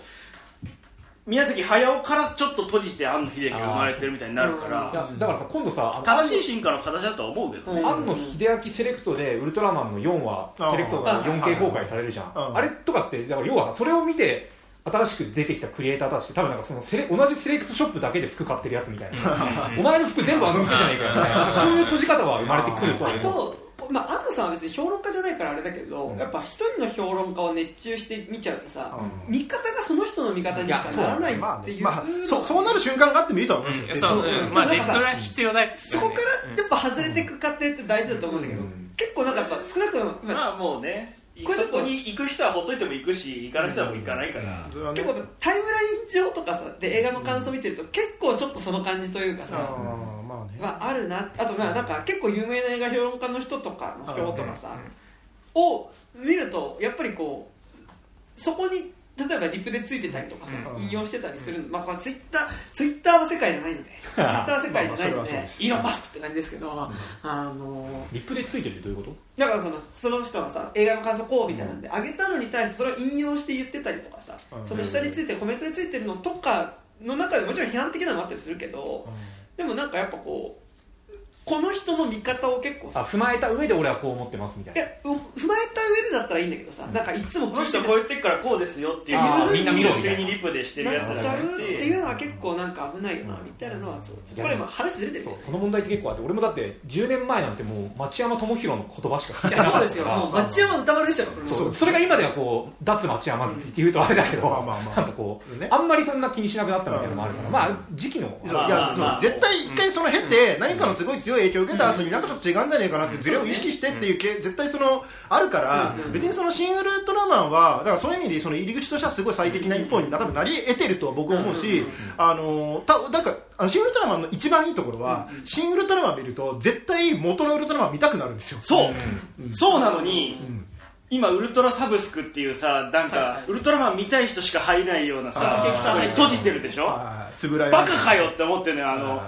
元ネタですよっつって4話ぐらいは YouTube にかけろよあ確かにね。そうだね。に確かに。しかもつぶらやがつぶらやのサブスクに置いてるだけなんだからさ、うん。できんだろそれって。確かに。アマプラに下ろしてたらさ、いやまあアマゾンに独占だったらできないかねって思うけどさ、絶対できるのにさ、そうねそれは本当にやるべき 4K 上映っつって都内の数館でやるんじゃねえよっつって、これぐらいの規模感の映画やったってことは地方でも見てる子供がいるんだからさ、絶対ウルトラ Q からそう、ん今、うん。今 YouTube に上げてとりあえずたくさん摂取させておけば、うん。まあ実そ際っからじゃあここではやってなかったけどエースに行く人とか、あの太郎に行く人とか出てくるわけじゃん。なんていまだにやってないの。でもなんかバカかよってでも俺はコンテン本当に思ってる。ツ抱えてる会社のその感じっていうのはさ、うん。あるよねなんか、まあちょっとそういう会社いたことあるから分かるけどさ。いやだからまあぶっちゃけウルトラサブスって飯食えてるから、いいっていう判断なのかもしんないけど、だからでもそれってそのコンテンツ自体を広めていこうっていう考え方ではないよね。それで食えるからっていそうそうそうそう。まあ、新しい世代はなんかその今やってるオーブみたいなやオーブが、オーブ多分古いと思うけど。まあ新しいのあのウルトラマン自体はあるからね。そうやってるリアルで今やって今るやつがダイナのあるね。なんかリブートみたいなあダイナのリブート。この間ねティガの。ティガのリブート、うん。まあ、それひどかったんだけど。てか最近なんかそのさそのへその辺の、まあ、仮面ライダーとかもさ、うん。なんかその10周年とかについてあさあなんかその昔のやつの復活したやつとかやってるけどさで仮面ライダーが東映はまだもうちょっとしたたかであの YouTube で2話だけあ配信とかめっちゃやってるじゃない？だからカメライダーの1話見れるわけよ YouTube で。で1話見た後であのティザーの映像を見ると、ん。あ何したいかが分かるぞみたいなのがすごい分かるの、そうね。ただプロモーションとして広げていくっていうことはねで安野さんなんかめちゃめちゃ減点をさもううん同じタイミング同じかと同じ価格で見たらうん。ずっとやってる人なんだからさ、いや出せよって。ね。もうこれはもうシングルドラマンっていうかつぶらで文句言ってるだけなんですよ、ウルトラマンに関してはちょっとそれがすっごいしづらいっていうのは確かにめちゃくちゃある。えつぶらやって一族系の会社遺族系でああ一族系か。ゴリゴリの一族ゴリゴリねなおかつこの前やってたティガのリブートがさまあその俺あれ遺族ってさ。第1話見てなんかなんかダメで見れなかったんだよその後。いやなんか、子供向けにしろよみたいな話さっき出てたけどさ、悪い子供向けなんだよその。いやそう子供向けって別にさその登場人物が全員うんこちんちんになるわけじゃないじゃない、それは子供騙しそうそうそう。あのそれまあシングルトラみたいにルックが大人向けになってるとか、ちょっとなんか大人っぽい世界をやっているっていうのは、こっちも真剣にやらなきゃいけないと思うのに、この前やってたトリガーはちょっと、あの言葉を失う瞬間ですよ。具体的にどうダメだったの？いやなんかなんだろう。主人公に全然感情が乗らない、わかる。俺もね第1話見た時に主人公がなんかすごいお花の好きなせなんか心優しい青年みたいな善としすぎててでうん。べどまためちゃめちゃ4歳の時にさ、もうティガを浴びてるわけよ、第五古代隊員を、もう古代隊員がいるものとして第よ5第五か。第五。だっけ、だからそう V6 の長野くんじゃないの。ティガになる長野くんとして見てるような世代に父親を頼るように作うんうんるはずなのに、なんかがん